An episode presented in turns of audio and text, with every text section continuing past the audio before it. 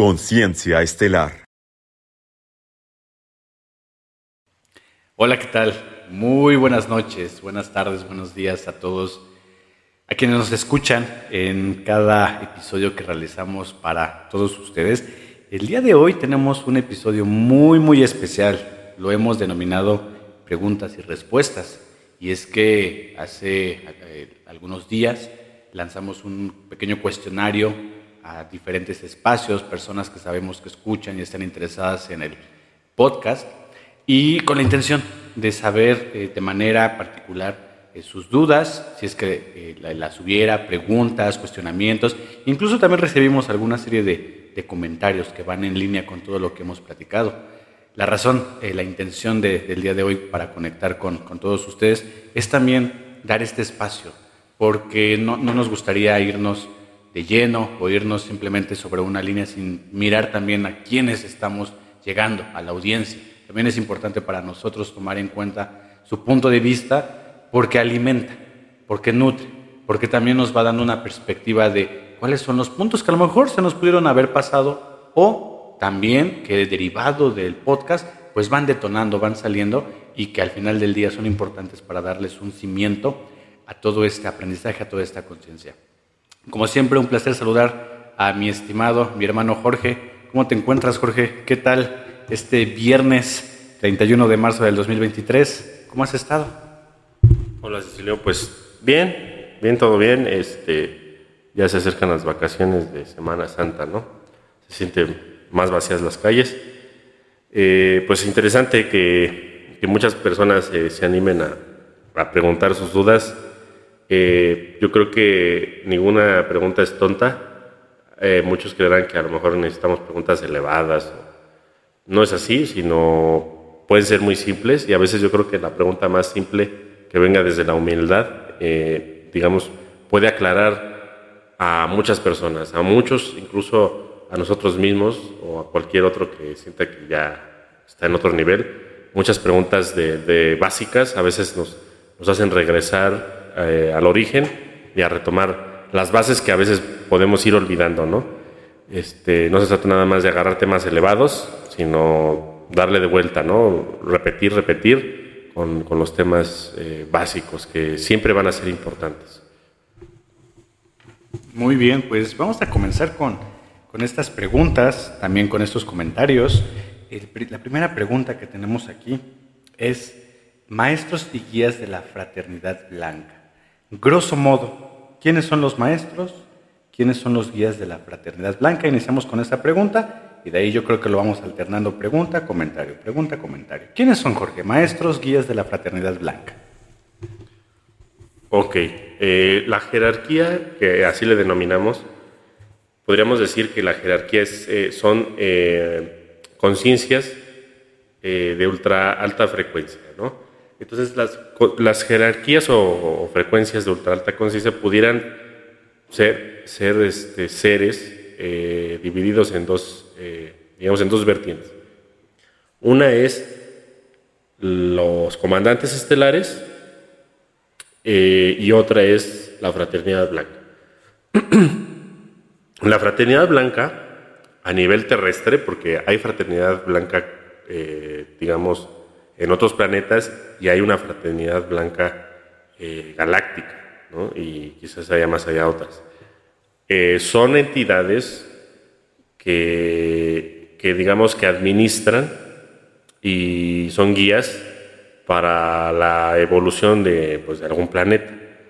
Entonces, eh, como guías, muchos de ellos no encarnan, están a nivel etérico. Para nosotros sería etérico astral, alto astral, podríamos denominarlo de varias formas, ¿no? Aunque ellos se pueden mover entre dimensiones, dependiendo de la cantidad de, energía que se requiera para, pues, para algo específico.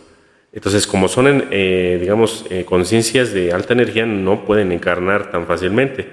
Y si lo hacen o lo han hecho, ha sido fractal de fractal, eh, para, digamos, venir a, a, enseñarnos un poco, ¿no? desgraciadamente, eh, digamos, todo esto se ha vuelto fanatismo. cuando ellos, llegan a encarnar, lo hemos, nosotros aquí físicamente lo hemos convertido en religión. Entonces ellos han optado o optaron ya desde hace un buen tiempo en dejar de mandar maestros con alta energía. Lo que se optó es mandar semillas estelares, para, o sea, digamos, eh, serán conciencias eh, más normales, más terrenales, pero con capacidades de conexión crísticas. Entonces, eh, digamos que a nivel estelar, se, querían hacer escuelas iniciáticas, escuelas de magia iniciática. Ese, ese digamos, fue un, como, como digamos, un punto clave para la evolución de las civilizaciones. Y eh, lo que ocurrió, desgraciadamente, fue que muchas de esas escuelas iniciáticas se convirtieron en, religión. Y la religión pasó a ser fanatismo y se pasó a, pues, a una degeneración total del conocimiento iniciático o el conocimiento, digamos, mágico, de alta frecuencia. Entonces, eh, la Fraternidad Blanca en este momento eh, está delegando todo lo que es eh, su administración a nuevos futuros regentes. Cuando cambie el ciclo solar y cuando venga el salto cuántico, ya no van a estar ellos administrando aquí, Va, va, ellos van a pasar la, digamos, la estafeta a, a, otras, a otros seres, no, no, no podemos decir personas porque nosotros mismos estamos incluso encarnados en varias eh, realidades paralelas y en varios cuerpos, entonces no podemos denominar que es una persona, sino son varios seres que han, digamos, alcanzado un grado de confianza eh, y, bueno, obviamente por elección propia y voluntad propia, eh, van a tomar el puesto de algunos miembros de la Fraternidad Blanca, como lo son, bueno, hasta hace poco, que muchos ya están dejando el planeta, eh, estaba, por ejemplo, el maestro Hilarión, el maestro Kutumi, el maestro Lanto, el maestro Sananda, Jesús, la Madre María, Lady Venus, Lady Nada, em, tenemos también a... Ay, se me están yendo los nombres. Cautama, el veneciano, también eh, varios maestros de curación. Este, hay muchos, hay muchísimos. O sea, esos son como que los principales, ¿no? Pero este, tenemos a, un montón de otros seres que incluso no están nombrados, porque muchos han sido anónimos en, parte de, la historia, pero muchos de ellos fueron encarnados. O sea, ellos, sea tenemos la referencia porque estuvieron encarnados pero muchos no. O sea, muchos de ellos, eh, por ejemplo, Saint Germain, él, él este, estuvo encarnado algunas veces, pero algunas a veces él nada más se materializaba. Entonces por eso decían que vivía un montón. Y no es que viviera mil, años, sino que él se materializaba. Entonces muchos de estos maestros se llegan a materializar con un cuerpo físico, pues de tipo humano, para que no se espanten y llegan a transmitir un mensaje físicamente. La mayor parte de las veces es psíquico, ¿no? Entonces, eh, bueno, estos a grandes rasgos quizás pudiéramos tomar así como que más adecuadamente un podcast para, para ese tema, ¿no? Eh, no sé si hay otra pregunta ahí de la misma persona.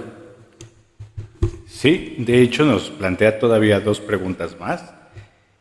Recordemos también a nos están escuchando, que la intención es hacer eh, el día de hoy un episodio con, eh, respondiendo a la mayor cantidad de preguntas, hacerlo, no, claro, para nada superficial, pero sí ir, ir a lo mejor de un tema a otro, brincando de un tema a otro, y, tal vez no le estamos dando la, profundidad para poder entonces de alguna forma desacoplarnos y acoplarnos con nueva información. Entonces, eh, eso es importante mencionarlo. Esta persona también nos pregunta cómo activar el hipotálamo a través de, quiero pensar, de respiración, tal vez. Este, incluso hay quienes sugieren como ciertos tapping, que le llaman el tapping, eh, lo vinculamos con la alimentación. Eh, no, me imagino que no solo es una activación física, ¿no? sino que va, más allá, va hacia una activación astral. ¿Es eso posible? ¿Cómo activamos el hipotálamo, Jorge? Ok, eh, se refiere a lo que es la, la pineal, ¿no? Muchos la conocen por pineal. Eh, hay varias formas, ¿no? La principal sería desintoxicarnos físicamente, o sea, es lo básico. Si no nos desintoxicamos, es, es muy difícil lograr un despertar eh, psíquico. Eh, tendríamos que primero, eh, pues obviamente tener un asesor médico o de salud profesional que esté despierto, obviamente, porque si uno le va con el, doctor de, cabecera, de familia, y no cree en estas cosas, pues va a decir que pues, no tiene ni pies ni cabeza.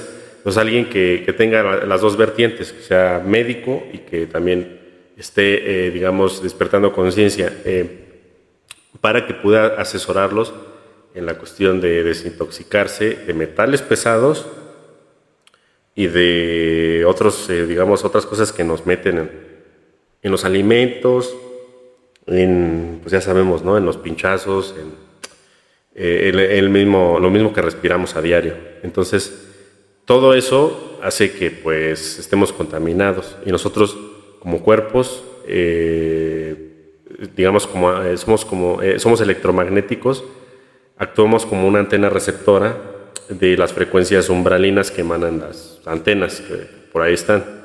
Entonces, es muy fácil, o sea, porque el, gobierno secreto lo que hace es controlar a la población. ¿Y qué manera más fácil?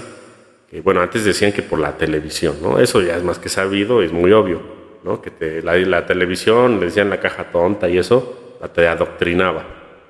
Pero ahora ya la gente no ve televisión, ¿no? Y si la ve es muy poquito, y la poca gente que lo ve pues son, gente que a lo mejor ya no tiene celular, y es gente de antes. Eh, pero ahora todos estamos magnetizados, tenemos metales pesados y actuamos como antenas receptoras. Entonces tenemos dentro de nuestra sangre y todos nuestros a nivel celular eh, nanobots. Tenemos eh, nanobots por miles de millones, porque ellos ya son capaces de replicar estos nanobots que son parecidos a los virus. Y de hecho los virus son nanobots, pero es de una tecnología extraterrestre. Eh, esto estamos hablando del gobierno secreto. Entonces, muchos le dicen que es grafeno. Y sí es grafeno, pero pues es a nivel microscópico. O sea, sea, científicamente se ha logrado replicar no sé, por ejemplo, una guitarra, un instrumento musical del tamaño 100 veces más pequeño que la punta de un alfiler, y toca, o sea, es funcional. Entonces imagínate a ese nivel, qué es lo que no pueden hacer, ¿no? Entonces se habla mucho también de que están próximos a, bueno, ya pasaron, ya pasó la pandemia y lo próximo que viene parece ser que es que están liberando muchos insectos que, son, que están ya, este, son insectos, digamos, vivos, o sea, no son robots, pero ya están este, controlados por la misma tecnología, ya están controlados para atacar ciertas zonas. Y estos insectos, principalmente mosquitos, van a estar este, pues, inyectando lo que es ARN mensajero.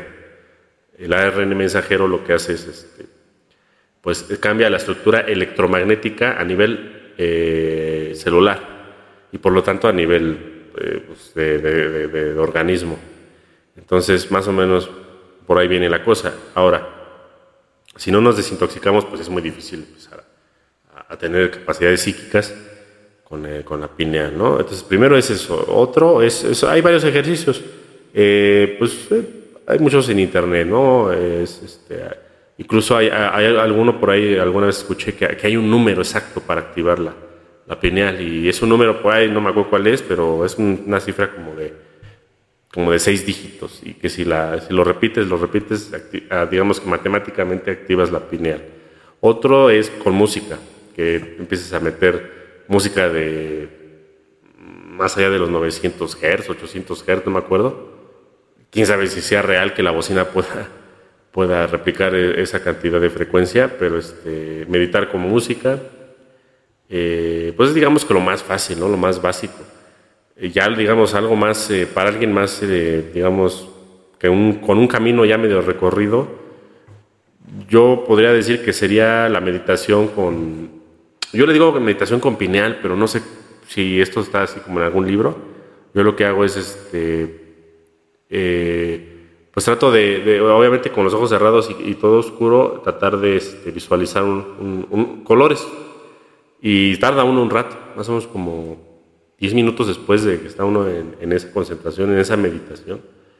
Eh, empieza uno a ver colores, una mancha, una mancha, y esa mancha se le va dando forma, se le va, la va rotando y vas viendo colores, a veces un verde, a veces un morado eh, o otro color. Entonces, lo que te vaya llegando lo vas trabajando. No es que tú quieras que sea de un color, sino que tú tienes que nada más trabajar con lo que va llegando.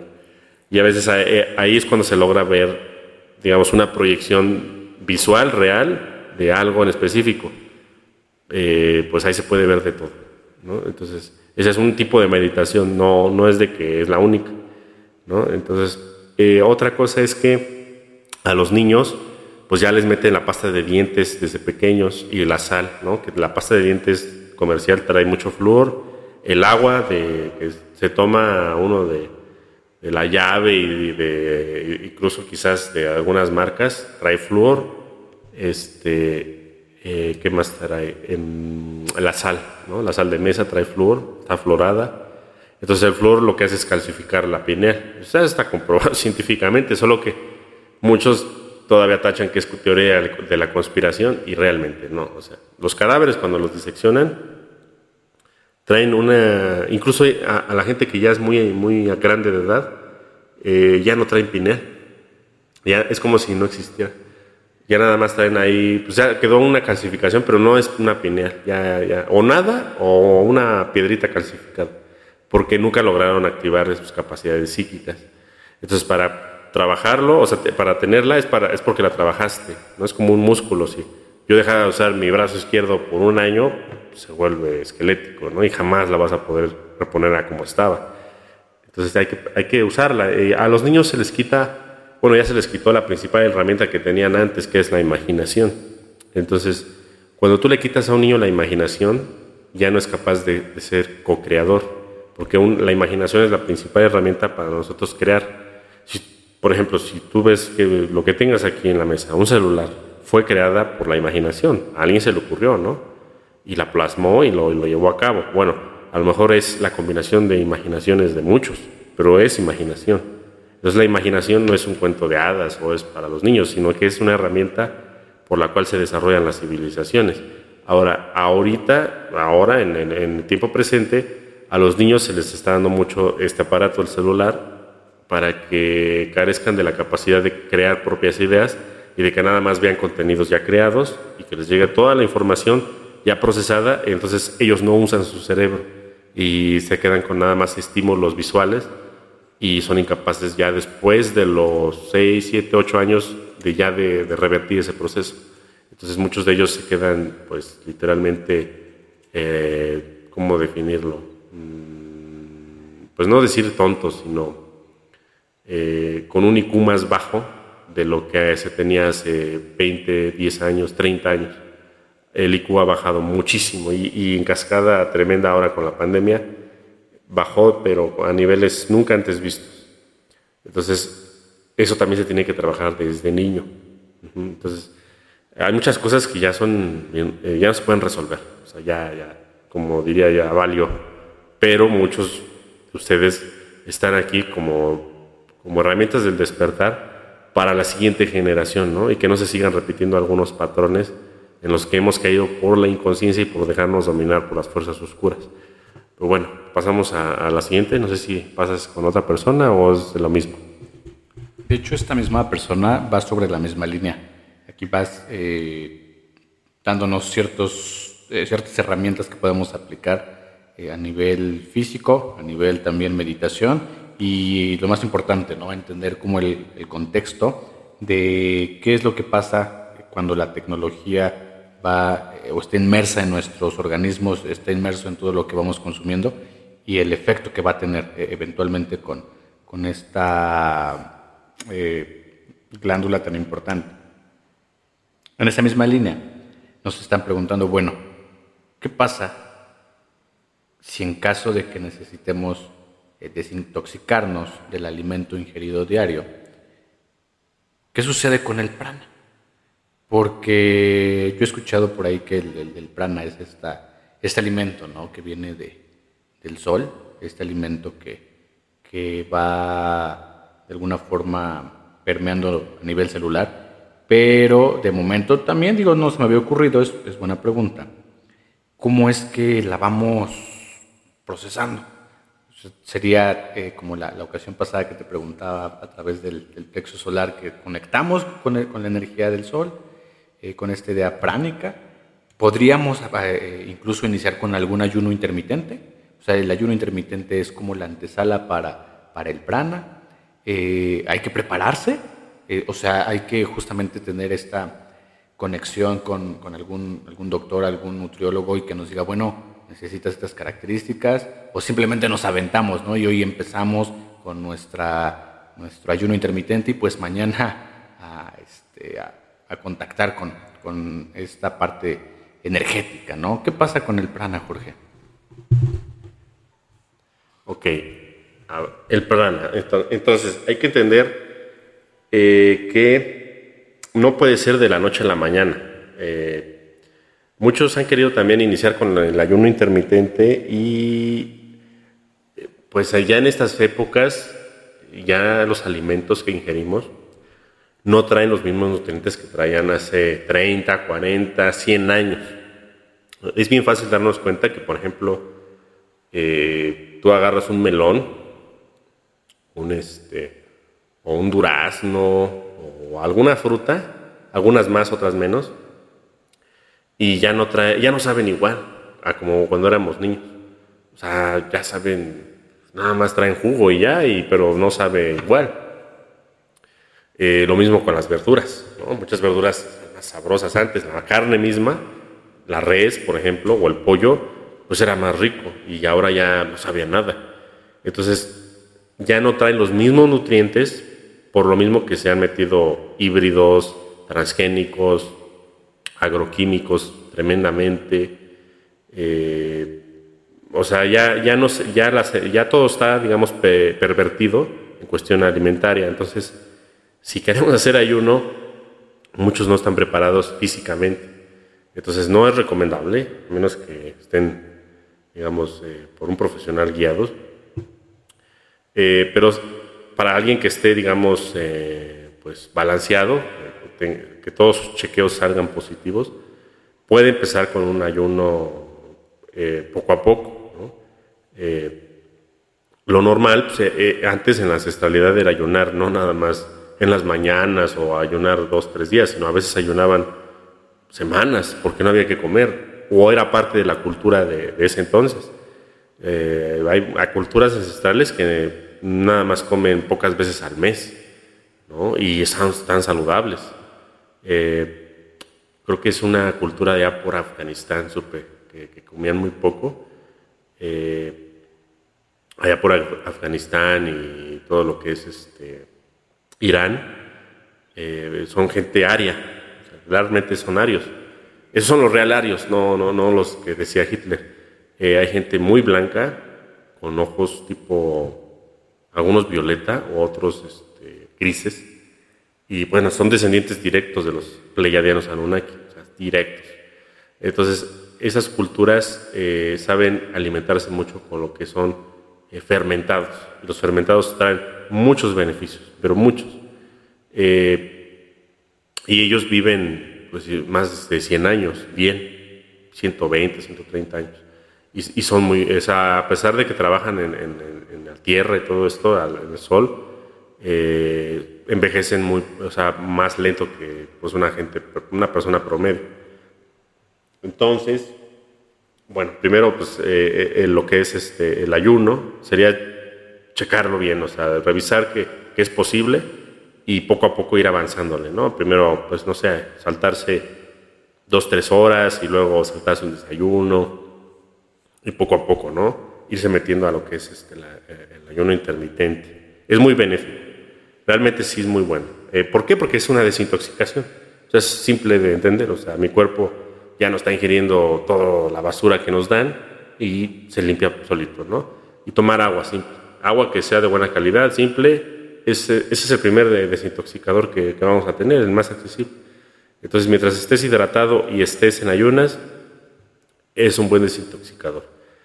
Eh, bueno, ahora sobre, sobre el prana, pues es difícil, porque quien logra alimentarse nada más de la energía pránica, eh, que en realidad no nada más es con el sol, porque algunos lo hacen con el sol.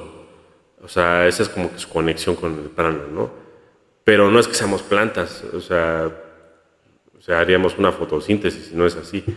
Eh, digamos que el prana eh, pudiera estar en todos lados, no nada más en el sol.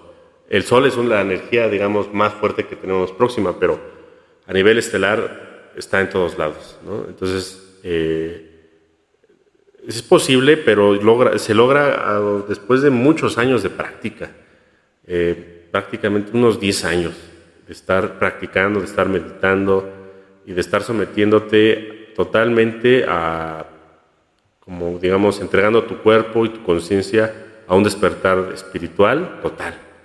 Y si es posible, eh, solo que muy pocos lo logran, aunque estén practicando, porque muchos pues, pues traen por la ancestralidad que traen, el karma que traen, etcétera. Entonces, pues hay que medir todo esto, porque aún estamos encarnados en la matriz de control.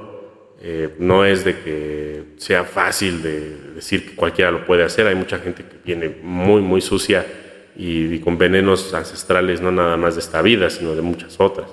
O a, nivel estelar, ¿no? Depende de, de dónde provenga tu, tu, raza o tu mónada o tu ADN cósmico, pues ahí súmale otro más. Entonces no es fácil. Es posible, sí, pero yo creo que con otro cuerpo más, más elevado. Eh, este cuerpo que tenemos, eh, muchos le dicen que no es humano, es humono, porque todavía es como, como de los monos. O sea, realmente el chimpancé y luego el gorila neandertal y nosotros, pues somos prácticamente muy parecidos y mucha gente se comporta todavía como mono. Yo conozco a muchos animales que son más conscientes que las personas mismas que caminan junto a nosotros. Entonces, ¿cómo vamos a lograr esto como civilización si tenemos a gente totalmente inconsciente? Entonces, tendríamos que aislarnos totalmente para lograr esto, ¿no?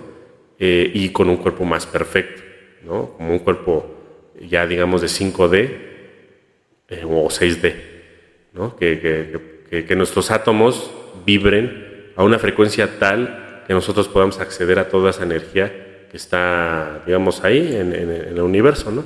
Pero mientras más de eso seamos, pues tenemos que depender de, pues, del alimento físico, que en este caso incluso debe ser la carne, porque para esto hay que entender que, que nosotros mismos como humanos tenemos restricciones en nuestra genética y es deliberado. Cuando los Anunnaki diseñaron a, al Homo sapiens, le, tuvieron que dejar algunos frenos por ahí porque, pues como ellos nos diseñaron para ciertos propósitos en específico, tenían que meternos algunos como gobernadores, por así decirlo, para que nosotros no fuéramos libres totalmente. Y uno de ellos es la carne, depender de la carne. Nosotros comemos carne no por un desvío, digamos, eh, psicológico que hubo en el pasado, sino porque nuestro cuerpo es incapaz de procesar ciertos aminoácidos que solamente lo traen los derivados de animal. ¿no? Entonces, para superar eso, pues lo mismo, tenemos que acceder a otros cuerpos más, más perfectos, ¿no? que es algo que, que pudiera pasar próximamente con el salto cuántico, ¿no? que vamos a poder estar aquí de nuevo con nuestra misma conciencia, pero con un cuerpo más perfecto, como le dirían algunos, la raza dorada, ¿no? que es, es, es un tipo de raza más perfecta, y algunos van a estar con su cuerpo físico, el actual, pero va a ser mejorado y otros van a estar este, pues con otro nuevo cuerpo. ¿no? Va, a haber esas diferencias. Bueno, no sé si pasamos a otra pregunta. Fíjate que ahorita la respuesta que me diste me recordó un poquito a, a este anime, a Naruto, cuando en algún momento empieza como a... le enseñan a utilizar la energía de su entorno y, se lo enseña, digamos, como el, ser que trae adentro, ¿no? Que podríamos pensarlo como estos, estos guías que en algún momento se mencionaron, ¿no? Nuestro yo superior, que somos nosotros mismos, nos está diciendo, puedes acceder a esa energía, ¿no?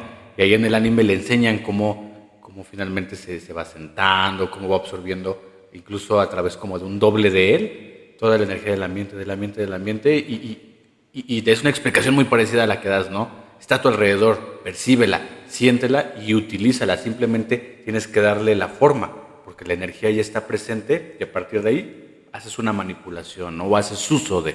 Es, es bien curioso, ¿no? Como también esa serie va, va dando ahí pues muchos chispazos, ¿no? Se va sumando. Vamos a pasar a la zona de comentarios. Por aquí nos dicen, sí me ha afectado la luna, De un tiempo a la fecha lo noté más. Ya no especifica más en ese sentido, pero bueno, nos habla de la afección que ha tenido la luna. Y también nos ha dicho si he tenido pesadillas últimamente. No sé si también derivado de, la luna. ¿Crees que podríamos andar un poquito en, incluso en estos comentarios? Okay. ok, vamos a hablar de la luna. Creo que no hemos hablado de eso mucho. Pero bueno, la luna, eh, nosotros es muy bonita, lo podemos tomar fotos, telescopio, pero es un astro que primero no es natural. Eh, fue puesto a propósito eh, para que rotara aquí en la Tierra como parte de la matriz de control. Ahora, la Luna está específicamente diseñada para, digamos, eh, nivelar la frecuencia de la de la eh, malla de frecuencia, o sea, la, eh, modula la malla de frecuencia. La malla de frecuencia es lo que muchos denominan el velo del olvido, el velo de Isis.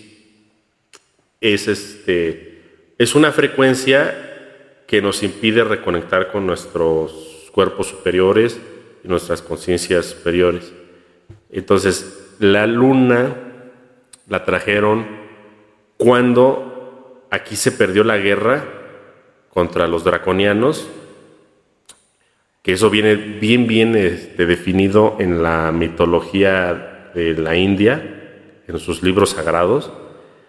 Ahí, chequenlo, viene bien definido cómo los reyes de ese entonces, que muchos eran arturianos, eran azules, los dioses brahmánicos eran azules, eh, en realidad no es que fueran dioses, sino que eran o sea, eran seres estelares.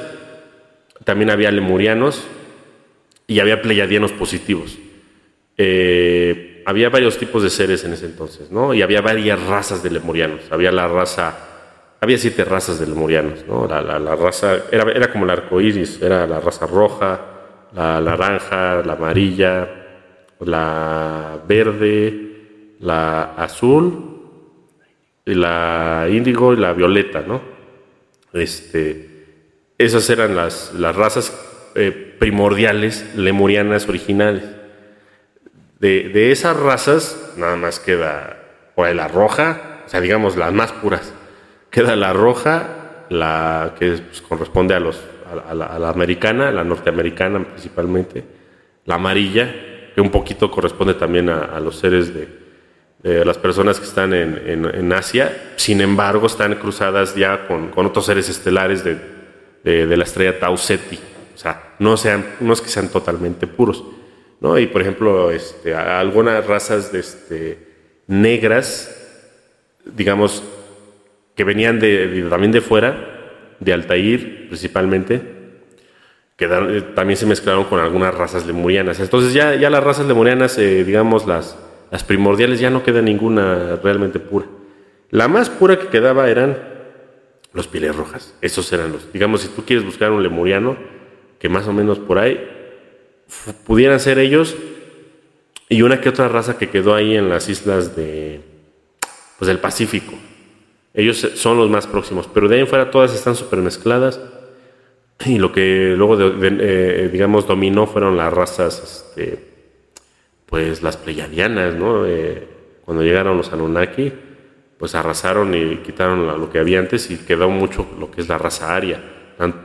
Todo en lo que es la, región de eh, Babilonia, Sumeria, eh, Irán, Pakistán, todos los semitas, todos ellos, los hebreos, vienen de, un origen Anunnaki pleyadiano de la casa de Anu. Ahora, hay otros que son más, más blancos que vienen de Dinamarca, de Noruega, y son de Aldebarán. Entonces, vienen, hay varias, varias este, razas, y no es como que definir nada más vinieron unos, vinieron un montón. Entonces, aquí estamos muy combinados. Ahora, en la luna, eh, cuando los draconianos llegaron, la pusieron en órbita y ahí están aproximadamente en criogenia dentro de la Luna, porque la Luna es hueca, o sea, no es una estructura este, sólida.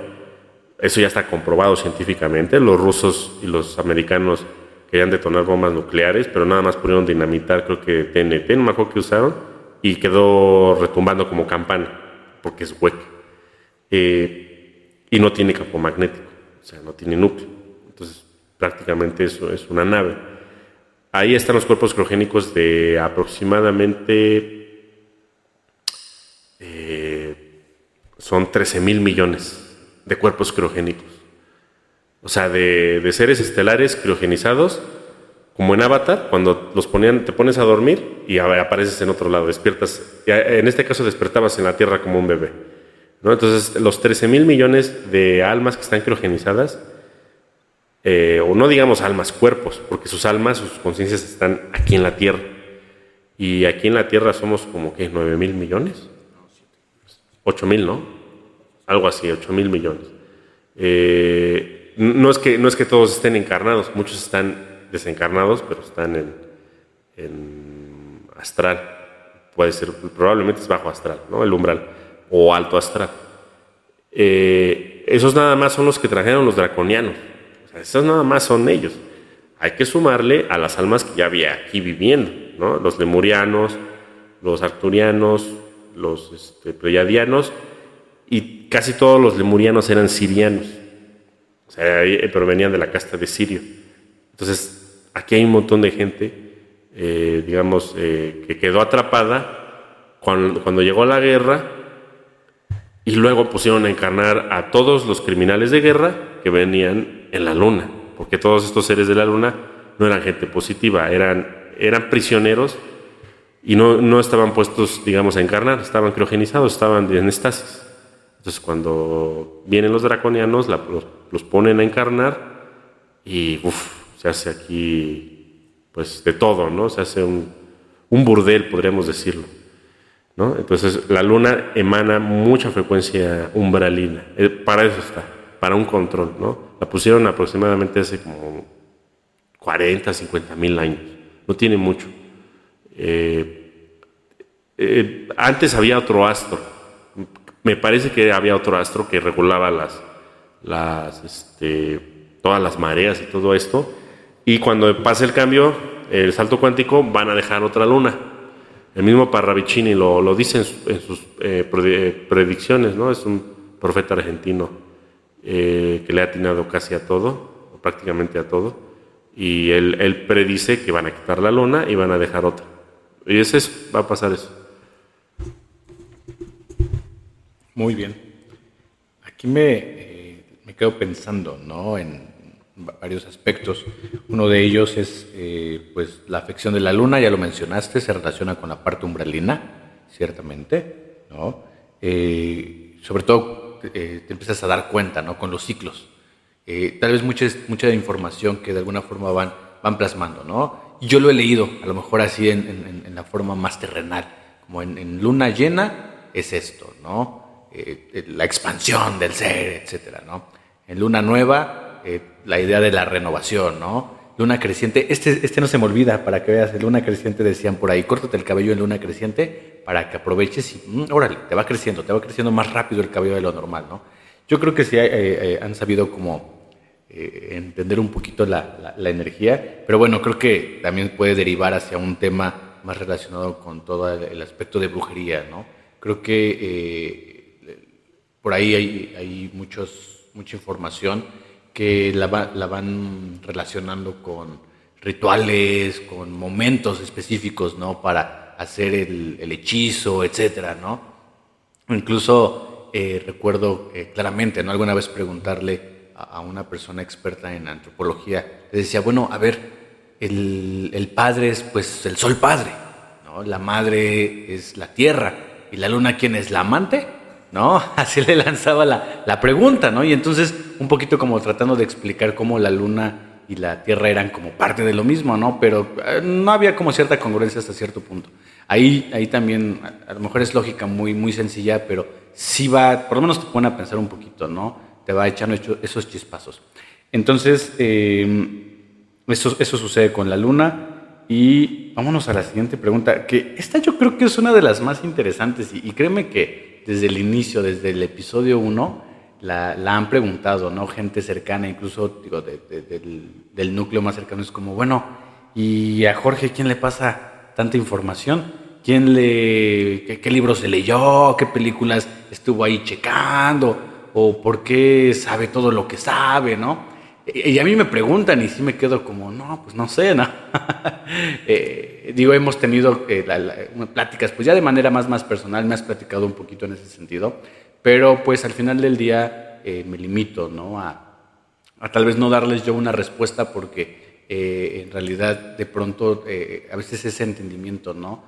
Puede llevar a que las personas busquen ese camino cuando en realidad pues cada quien tiene el suyo, cada quien tiene el propio. Entonces, por eso es preferible como decir, bueno, pues le llega, le, va canalizando, ¿no? Y también recordar que no es lo que se dice, sino la manera en la que lo vas filtrando y lo que va vibrando contigo. Eso es un hecho 100%. Pero en ese sentido, Jorge, entonces, pues ya cuéntanos. ¿Quién te pasa toda esa información? ¿En qué portal de Yahoo Respuestas lo encuentras? Lástima que ya no existe Yahoo Respuestas. Ahí participaba yo mucho. Era muy buen portal.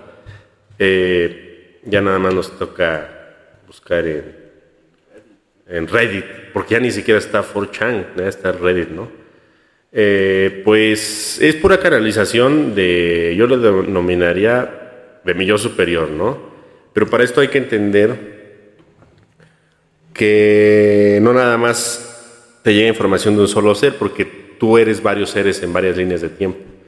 Ahora, hace rato se me pasó decirles que los maestros de la fraternidad blanca son guías y maestros, muchos de ellos, o sea, nosotros nada más mencionamos los, que llegaron a encarnar, que son los más tremendos seres de ultra alta energía Kumara. Pero o sea, yo dije que había miles, y no es que casi millones, pero puede haber miles o millones de seres de, que se pertenezcan a la fraternidad blanca. Muchos de ellos son nuestros maestros y guías, muchos les pueden decir ángel de la guarda.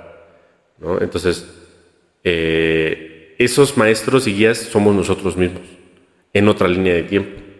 Haz de cuenta, yo en un millón de años ya estoy más evolucionado y vuelvo para yo seguir mi evolución, recordar quién fui, pero de otra manera. Entonces ahora yo voy a ser mi propio guía.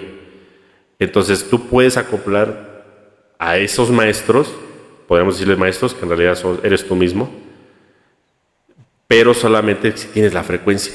O sea, si no alcanzas la frecuencia es imposible.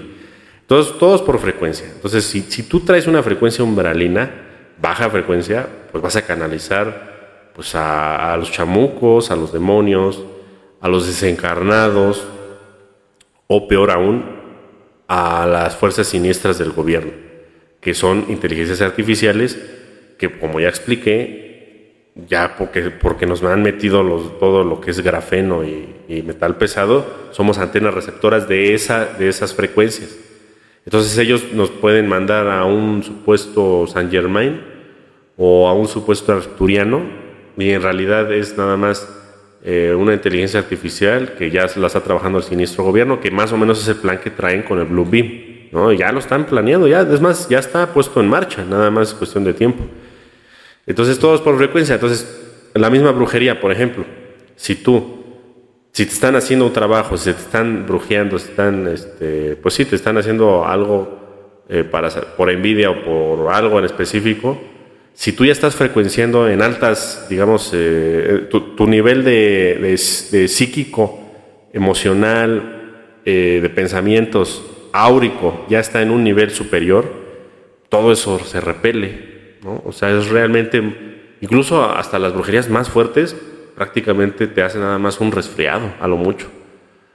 Y ahora, si tú estás en una frecuencia umbralina, pues te va a pegar de lleno, incluso te, pueden matar. Es así de fácil, porque la brujería es tremenda, ¿eh? Muy, muy, muy, no se metan con eso, es muy, muy, muy peligroso. Entonces, nunca saben con quién están tratando. Entonces, eh, digamos que todos por frecuencia. Entonces, si tú ya estás en una frecuencia alta, pues puedes canalizar a, los maestros, a, los este, seres eh, elementales, que son los, mm, yo, yo pienso que los elementales son los máximos maestros que hay, solamente que para, digamos, para entenderlos, pues hay que ser muy humilde. Si no traes la humildad, ni siquiera, ¿eh?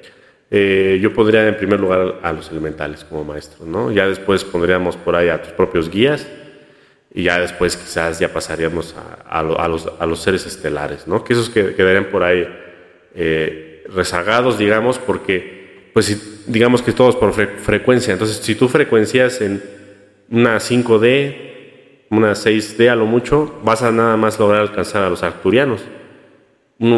A los sirios, sirianos, no los vas a alcanzar. Los sirianos ya están extintos de hace mucho, porque ellos ya sobrepasaron todo esto. Ellos ya están viviendo en una 9, en una 8D. Entonces, si tú quieres eh, llegar a canalizar a un siriano, que son eh, los felinos, por ejemplo, es uno de los tantos, pues tienes que frecuenciar a niveles tremendos de energía, ¿no? Entonces, pues no es fácil, ¿no? Espero que haya quedado respondido. Muy bien, muy bien. Eh, está bastante interesante, bastante eh, completo, complejo, pero dentro de esa complejidad, como alguna vez lo mencioné en alguno de los episodios anteriores, va encajando en, en un rompecabezas que va teniendo forma y va teniendo sentido.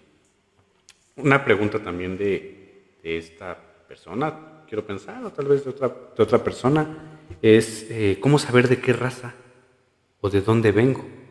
Eso cómo lo, lo investigamos, cómo lo averiguamos, cómo lo sentimos, cómo lo frecuenciamos. Digo, ahorita mencionaste frecuencia. Eh, me imagino que la respuesta va, va, por, ese, por ese lado. Pero entonces, eh, saberlo, yo he, por ahí he tenido algunas experiencias de algunas personas que me han comentado que vibran muchísimo, por ejemplo, con los gatos, ¿no? Y no sé qué tan aventurado sea decir, bueno, tal vez hay ahí algunos rastros de, la línea Urman, ¿no? Eh, hay personas que también me, han comentado que eh, se sienten como mm, muy bien cuando meditan y les han llegado como estas imágenes ¿no? de, monjes, monjes meditando. Lo mencionaste en alguno, de alguno de los episodios anteriores que también era una de esas razas. ¿no? Entonces, a lo mejor por ahí queda, queda esa memoria. ¿no?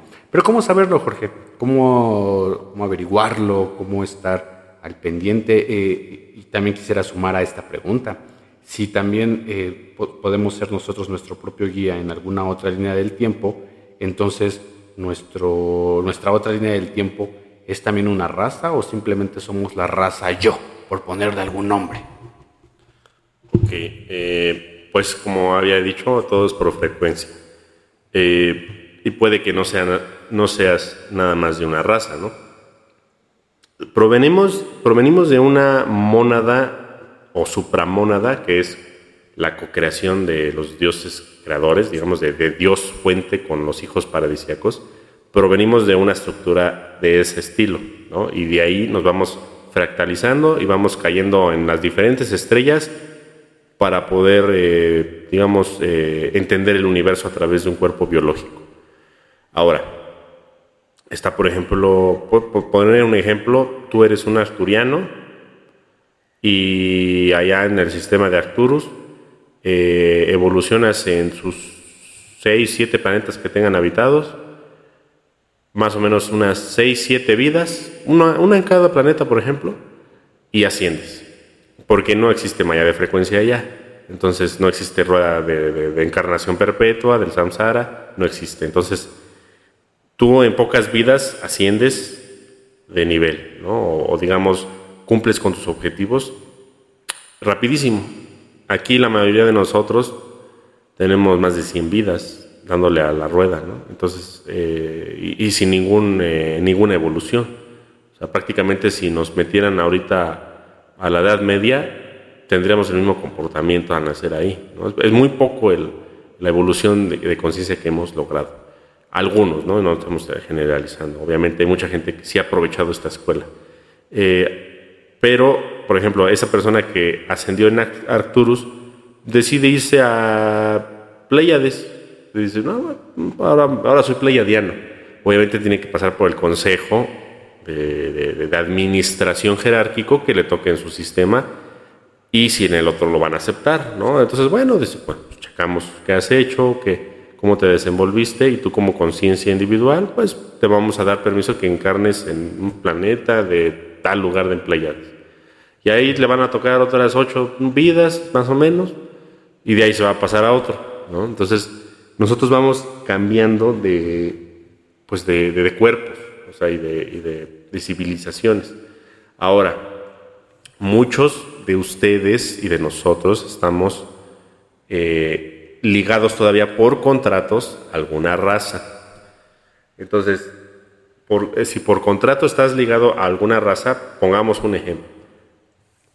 Tú eras un arturiano, brahmánico de esos de, la India, cuando cayeron las naves draconianas e invadieron, ¿no? Y, ni modo, te, te mataron o aunque no te hayan matado, te aprisionaron y te quedaste al ciclo encarnacional. ¿no? Eh, de poco tiempo después eliminaron a todos, nada más dejaron a los eh, humanos homo sapiens porque era la raza que, que, iba a predominar porque estaba genéticamente hecha y diseñada para el sometimiento. ¿no? Entonces, pero tú como conciencia te atrapa el campo magnético de la Tierra y tienes que pasar por los mismos procesos administrativos de eh, digamos, de, de, las jerarquías de aquí, del logos terrenal, lo que podríamos denominar de, pues, de las órdenes este, Melchizedek y la Nonadec, ¿no? Eh, de la misma fraternidad blanca y de toda esta administración, de los serafines que están a cargo también de, de tu evolución. Entonces, pasas por esa administración y te dicen, bueno, pues, pues la vida sigue, ¿no? Tienes que volver a encarnar aquí porque ya no está, está bloqueado el planeta, no puedes salir. O sea, tu conciencia no puede viajar, digamos, fuera de aquí y te vamos a poner en carne. Entonces, tú como arturiano, pues te quedaste aquí. Y ni modo, a darle, ¿no? A darle a los egipcios, a las pirámides, a repellar pirámides, a darle, ¿no? A, meterte ahí a, a, con los mongoles cuando invadieron, a toda esa negatividad. Y digamos que, aunque no lo hayas querido, se te vendió como una buena idea, porque era una propuesta nueva, era una propuesta de, digamos, de, de conciencia de una manera diferente, ¿no? Donde iba a haber seres negativos y seres positivos, cosa que no había habido antes y era, es muy difícil que exista eso en un planeta. Entonces, bueno, pues vamos a darle, vamos a ver qué pasa. Pero pues ya, ya vimos en qué resultó por, por más de 6.000, 7.000, 8.000 años. No fue, no ha sido, digamos, una escuela que pues nos podamos sentir orgullosos. Ahora, entonces, todo el comando arturiano está esperando para salvarte porque se interrumpió tu evolución que tenías en la invasión draconiana y tú tienes que salir de aquí, ¿no? De la forma que sea, ¿no? O sea, en tu conciencia, ¿no? Pero obviamente si tienes el nivel frecuencial. Si tú ya te, digamos, ya, ya bajaste tanto que ya estás en, pues en, el umbral, pues probablemente te vas a ir con los draconianos al umbral, ¿no? Entonces es, más probable, ¿no? Que, que, es lo que más o menos va a ocurrir con el 90% de la gente eh, aproximadamente, si no es que tienen un plan más maligno en estos próximos meses o años, ¿no? que pudiera, pudiera ser peor para los pocos despiertos que están, pudiera ser muy malo, ¿no? Eso que, pudiera venir. Pero esperemos que pues, no sea tan negativo y malo. Sí suena como un juego, ¿no? Donde eh, hay reglas claras estelares, tú lo vas decidiendo, hay ciertos filtros, te van proponiendo, eh, justamente no vas en este proceso de encarnación y de pronto llegas a un lugar donde dices, pero ¿qué pasó aquí? ¿No? ¿Cómo que me quedo eh, de alguna forma atrapado? ¿Por qué me están aprisionando? ¿No? ¿Qué clase de, de, juego, ¿no? de, hechizo, de maldición es esta? ¿no? Eh, es como ir fluyendo, fluyendo y de pronto tómala. En algún momento de, la existencia pues ya no puedes tomar tú las decisiones que venías o, seguir las reglas que, conocías, ¿no? Finalmente, como que yo creo que te, sí te va sacando de, tus, eh, de, de, lo que conoces, de tu zona, y te va proponiendo algo diferente. te quedas, pero pues bueno, ni modos, aquí vas a estar, ¿no? Y nosotros te vamos a recibir, y nosotros vamos a, eh, a procurar, eh, tal vez hasta dentro de la misma agenda, ¿no?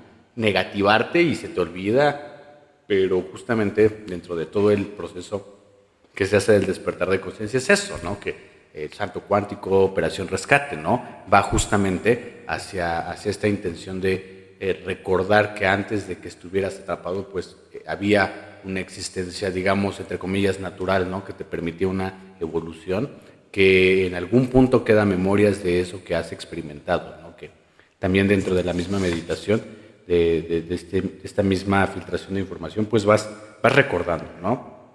Por ahí me surgió una pregunta, quiero unirla también con, con una de las que nos hicieron. Este, ¿Debería preocuparme si soy reptil?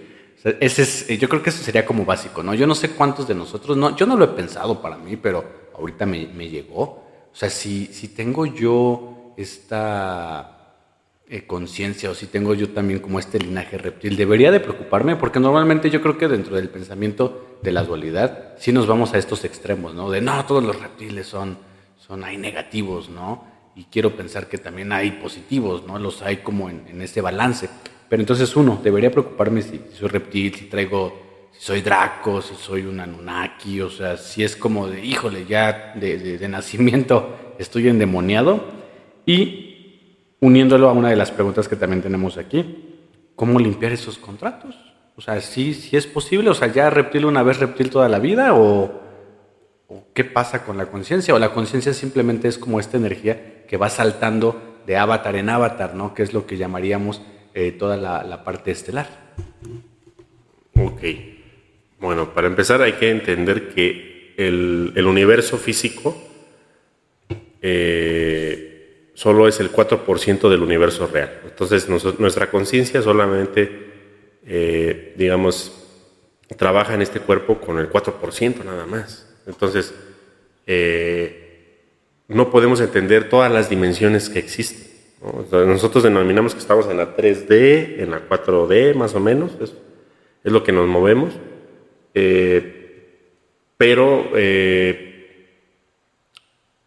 vamos a entender que la mayor parte de la, de la jerarquía reptil y la jerarquía eh, insectoide y de los zetas, los grises, que son como que las tres facciones más importantes, digamos, que, son, que están todavía muy apegados a lo físico, al, al 4% del universo, digamos, ellos mandan en la 3D, en la 4D, y algunos en la 5D, ¿no? Y uno que otro en la 6D, ¿no? uno que otro, pero ya son menos. Y en las 7, 8, 9 ya no, ya no están. O sea, ya prácticamente ellos ya no. Yo no, no pueden estar ahí, no gobiernan. Y si están ahí, ellos ya trascendieron porque ellos ya, por sus capacidades crísticas, los mismos reptiles que han alcanzado esas capacidades, encarnaron ya en un urma, en un felino, en un humano, en un este, acturiano, siriano, un cetáceo, lo que sea. Entonces, por su capacidad de frecuencia, ellos y digamos por eh, sus, guías los, encaminan a que encarnen en alguna línea del espacio-tiempo donde les toque estar para ascender, ¿no?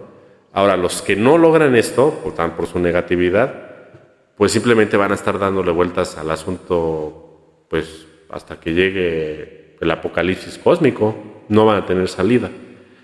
Entonces, la mayor parte de la vida que, digamos, que, que hay a nivel estelar son ellos, son los insectos, los reptiles. Pero es muchísima. O sea, yo creo que nueve de cada diez planetas está habitada por ellos. Por ejemplo, en Pleiades uno cree que son puros pleiadianos y realmente eh, hay más reptiles, reptilianos que pleiadianos. Porque si tú vas ahorita a Pleiades, tú vas con un cuerpo de 3D, con una tecnología 3D, con una nave 3D, y te vas a encontrar con puro reptil porque ellos viven en esos planetas en 3D. Pero si tú cambias y frecuencias tus átomos a una modalidad 5 o 6D, vas a llegar y vas a ver a puros pleiadianos güeros, puros arios, puro ojo azul, porque ellos ya están habitando esos mismos planetas en otra, digamos, realidad paralela, ¿no? Entonces, nosotros mismos ya pasamos por todos los cuerpos, nada más que nuestro, nuestra conciencia nos quiere mantener en un en un tiempo específico, que es ahora, el presente. Pero realmente nosotros ya, ya fuimos reptiles, ya fuimos insectos, ya fuimos de todo, fuimos piedras, fuimos eh, parte de plantas, nosotros ya pasamos por todos los seres este, elementales y también ya, como el tiempo no existe, también ya somos dioses. ¿no? La cosa es que por el momento estamos ahorita experimentando un tiempo atemporal, donde nuestra conciencia está posicionada en este espacio-tiempo, como fractal nada más, como fractal. No es que nosotros seamos ahorita nuestra totalidad.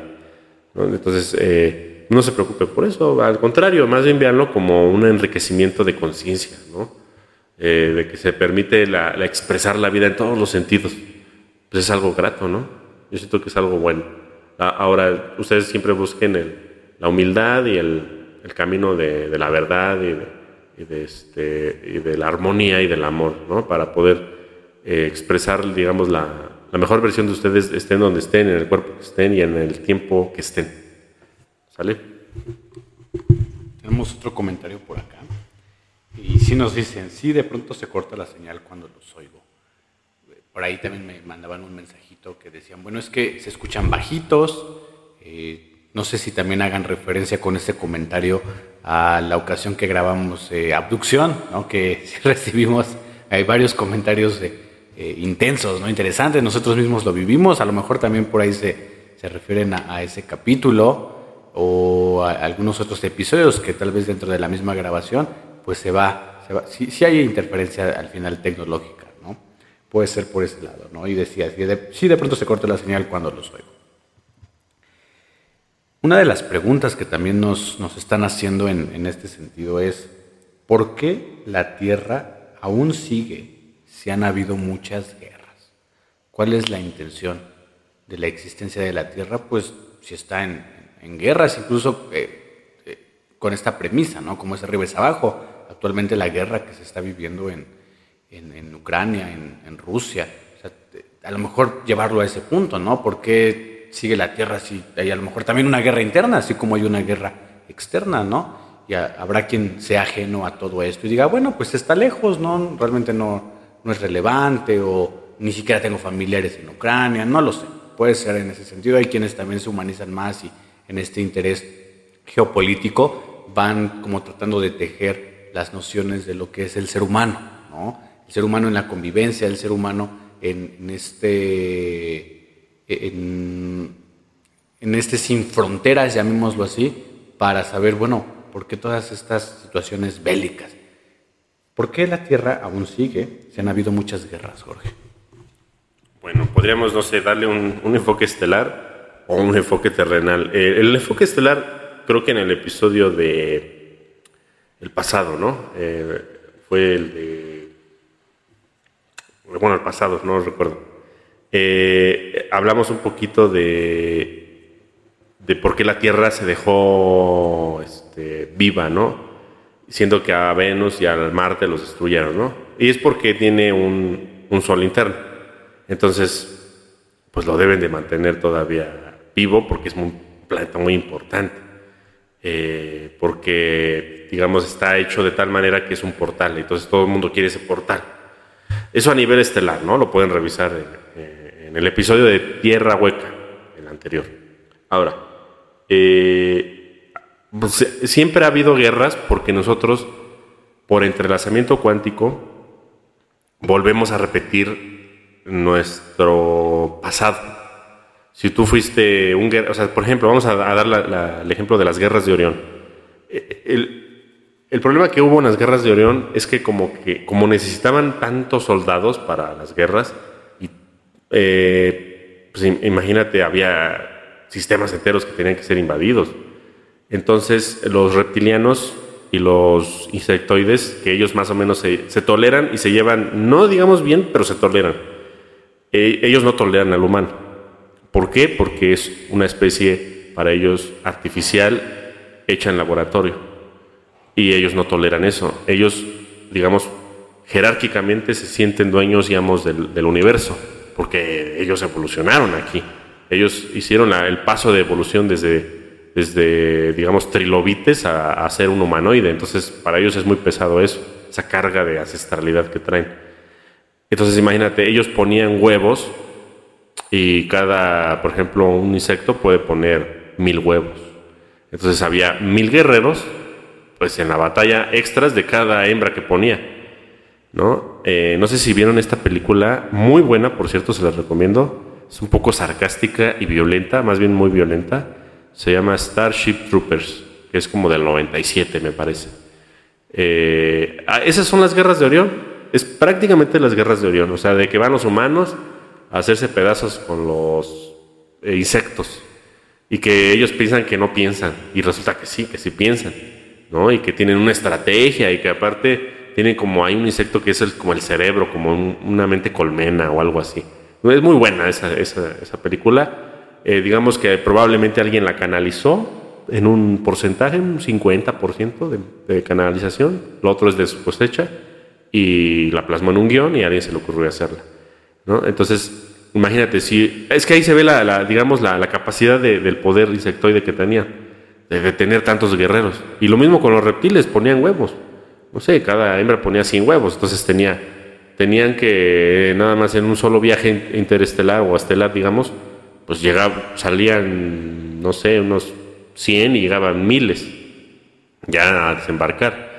Entonces, el problema fue también que del lado humano, o de los lados, del lado de lo que es, este, sí, de los humanos, cetáceos, eh, los felinos, los aviares y otro, unas que otras otra raza que, que ponía nada más de a uno, de a dos o de a tres, se les complicaba un poco la situación en el momento de los enfrentamientos. Entonces decidieron clonar eh, gente. Clonar, clonar las especies se clonó.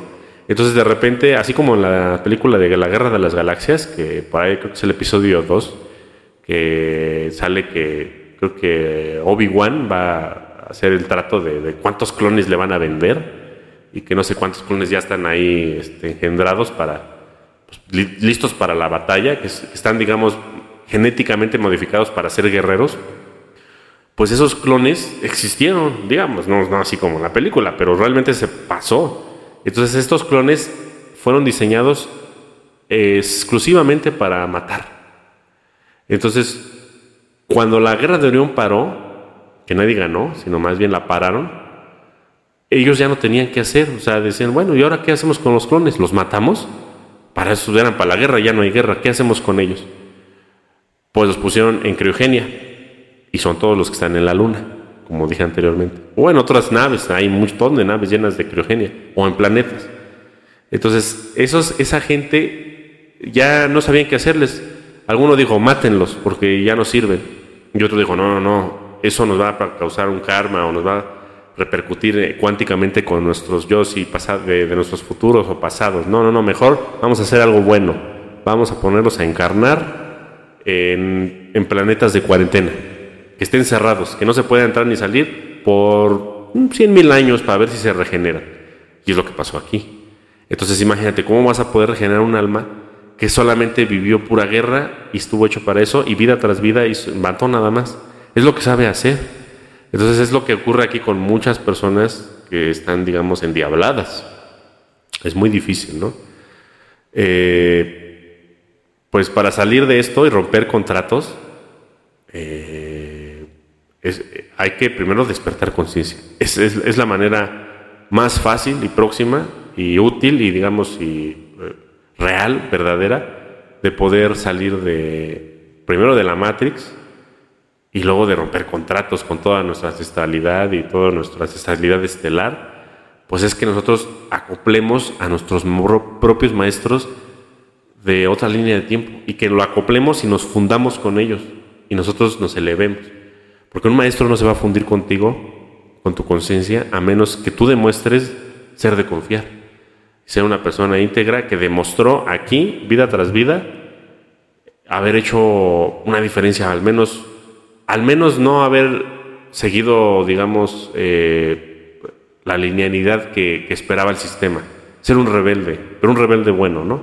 Entonces en eso se fijan mucho las jerarquías, ¿no? La fraternidad blanca, los comandantes, los serafines, todos ellos se fijan y dicen, ah, mira, este es alguien especial, él merece eh, una, ascensión, es lo que yo digo ascensión, ¿no? Entonces, de ahí vas para arriba. Muchos van de que no, ya no me da tiempo, ya no se puede. Siempre va a dar tiempo, porque si tú lo decides, y tú lo decretas, es posible que, que lo hagas y no esperes que alguien te venga a salvar, no esperes que alguien te rompa un contrato.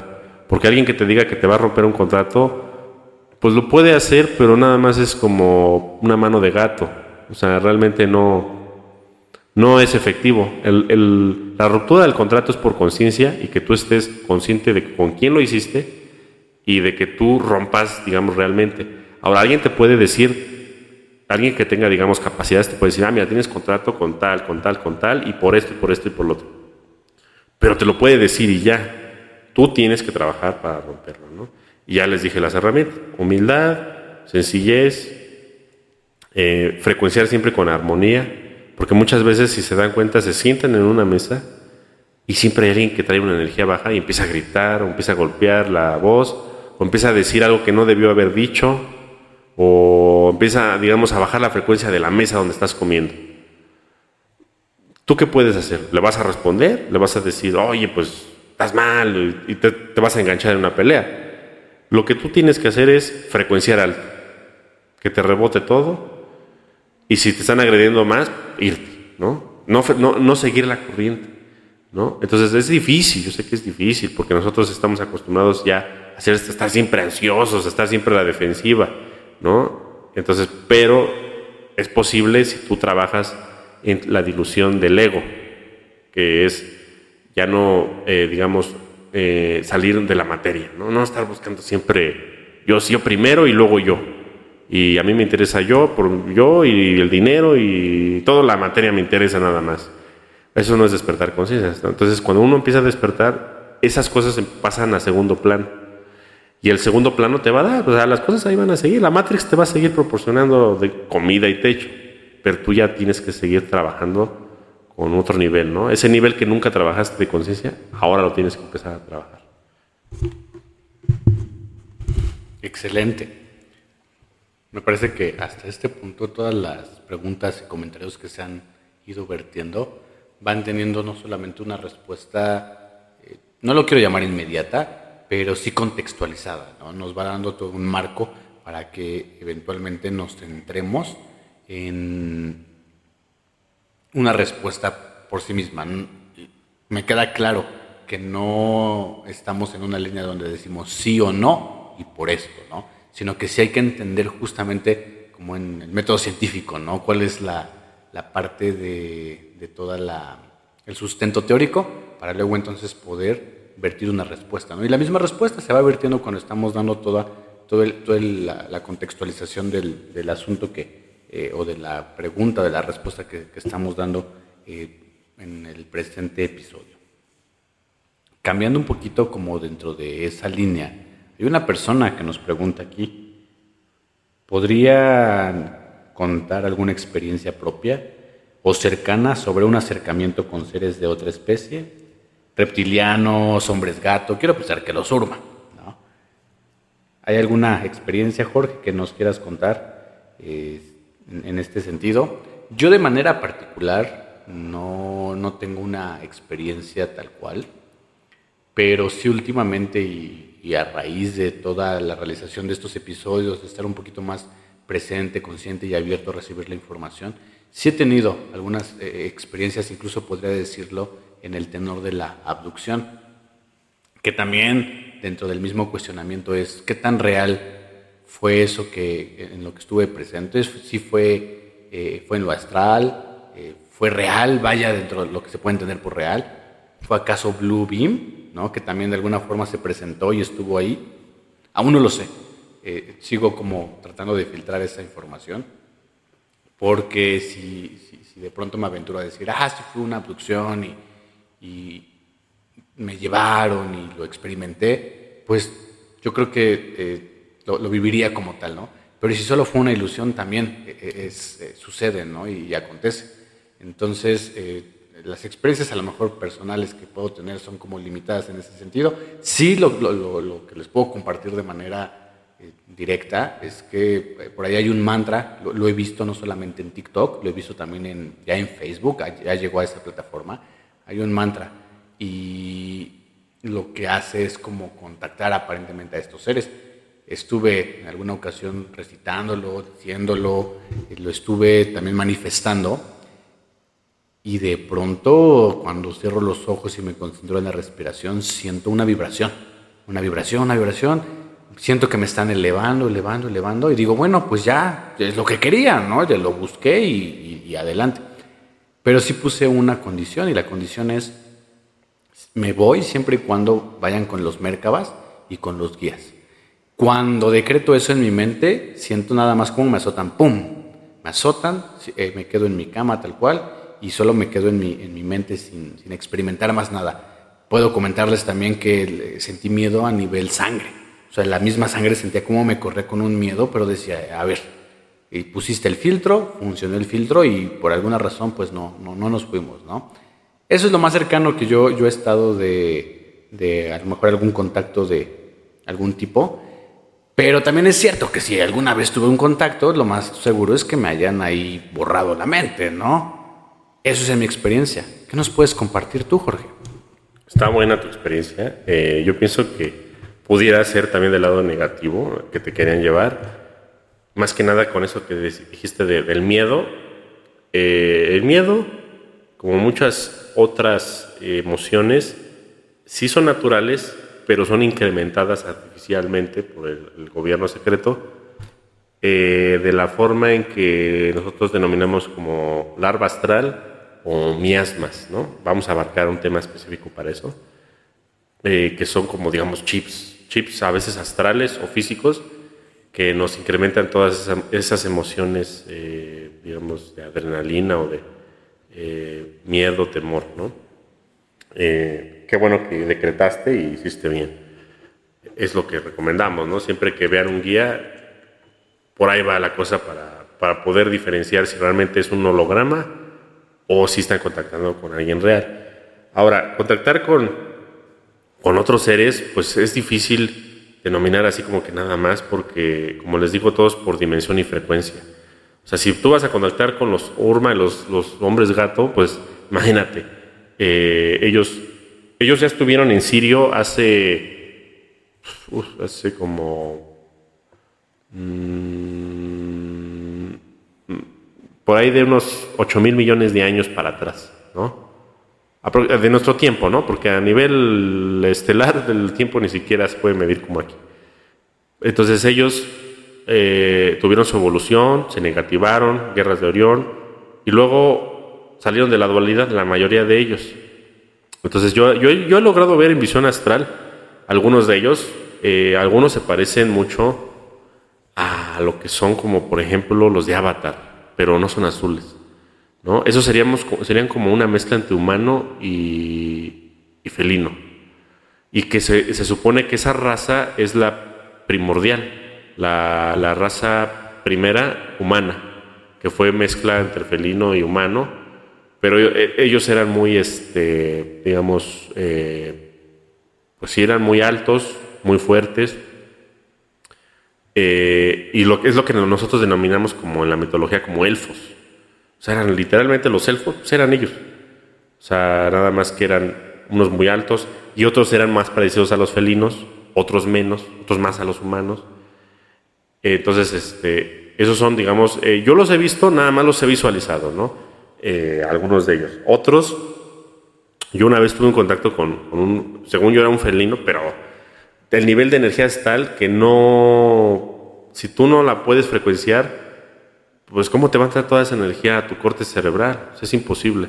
Entonces yo nada más lo vi como con ojos, así tenía los ojos de un felino, o sea, nada más esta parte, de, las cejas, de hasta antes de la nariz, y lo demás era energía, era como Merkaba. Merkaba, Merkaba, ¿sabes? Como el Merkaba tibetano, ese de triángulos para arriba y para abajo al mismo tiempo, pero con colores. Y me, sí me transmitió algunos mensajes, eh, que el 80% los olvidé porque yo creo que tenía mucha energía o, digamos, eran demasiado. Pero imagínate, contactar con un ser de esa escala, pues no lo vas a ver físicamente. O sea, ya ellos son dioses para nosotros, están trascendidos, es pura energía. Pero en sus planetas ellos son físicos todavía, porque no han salido de la materia bariónica. O sea, todavía no están fuera de...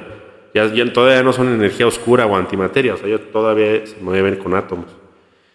Eh, también tuve por ahí algún otro encuentro con los arturianos, a lo mejor luego lo cuento. Me gustaría contar más lo que es eh, eh, que también, digamos, en sueños lúcidos o entre lúcidos y no, he tenido como misiones especiales de rescate.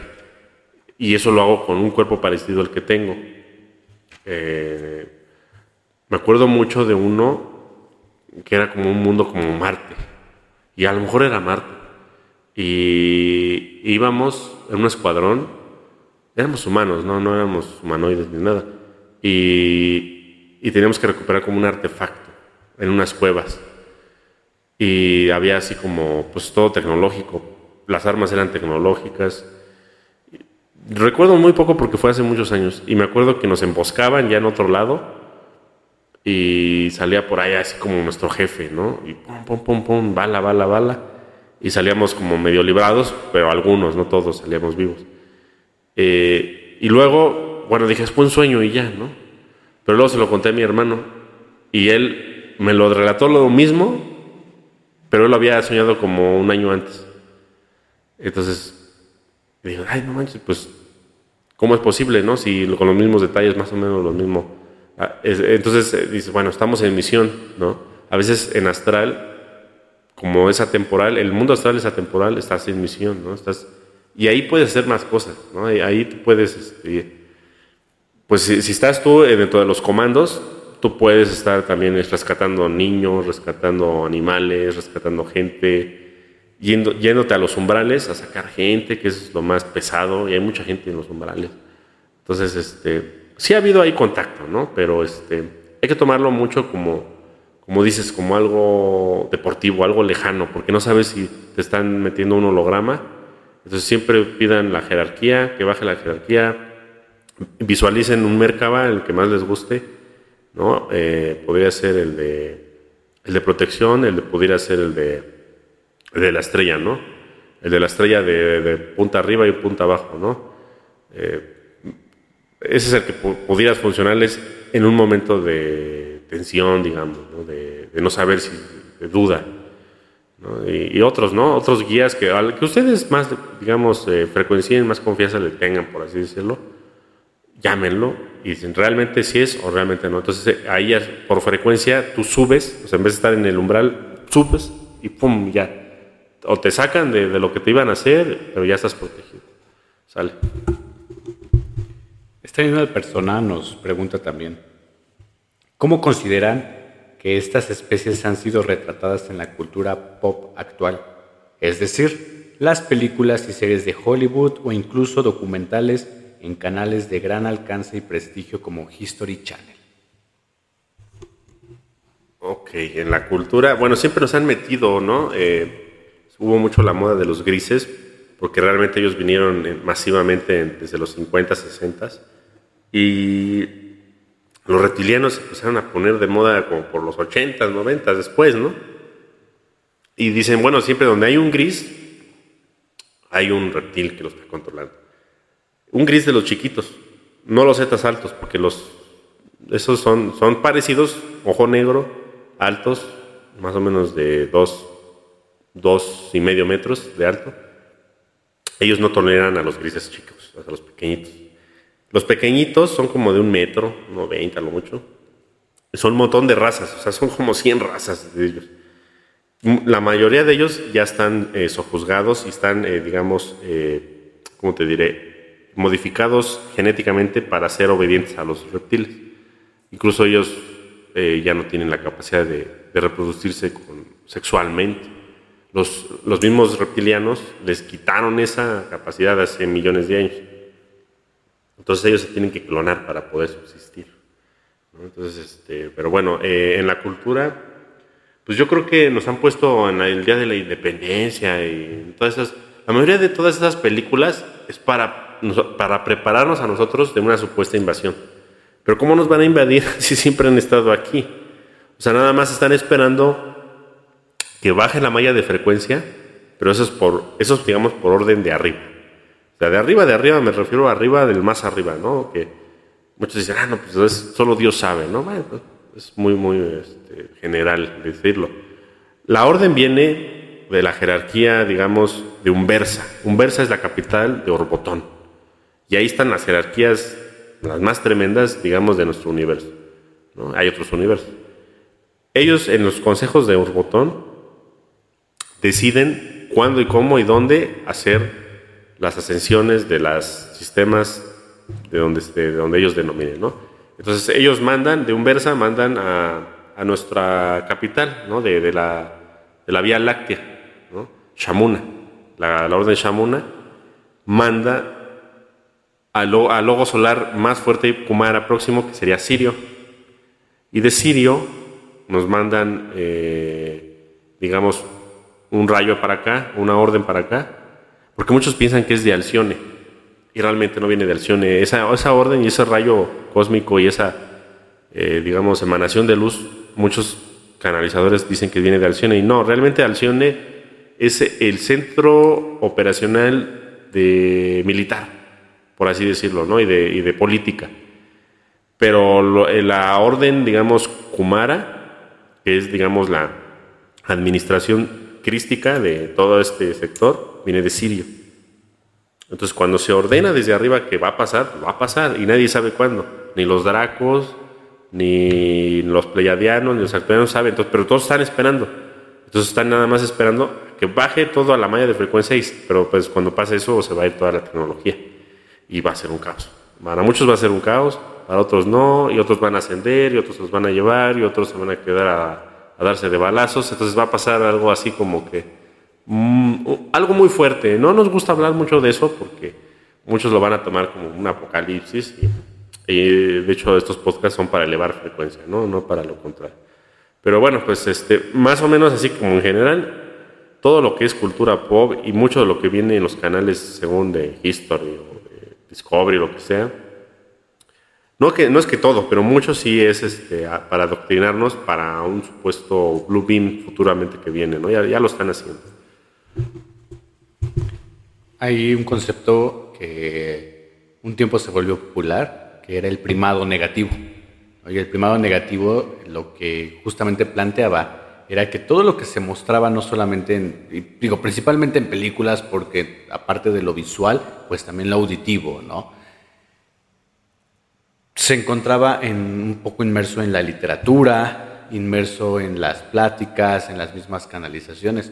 Y el primado negativo era mostrar aquello que pudiera pasar como abducciones, contactos, invasiones, guerras, intercambios eh, a nivel tecnológico, a nivel conocimiento, a nivel inteligencia con las demás, con las razas que contactaran, y que cuando se plasmaba en, la literatura, en la pantalla grande, en la pantalla chica, pues en realidad dejaba a la gente como con esta idea de, sí, lo que viste fue una película, por supuesto que no puede ser real, ¿no?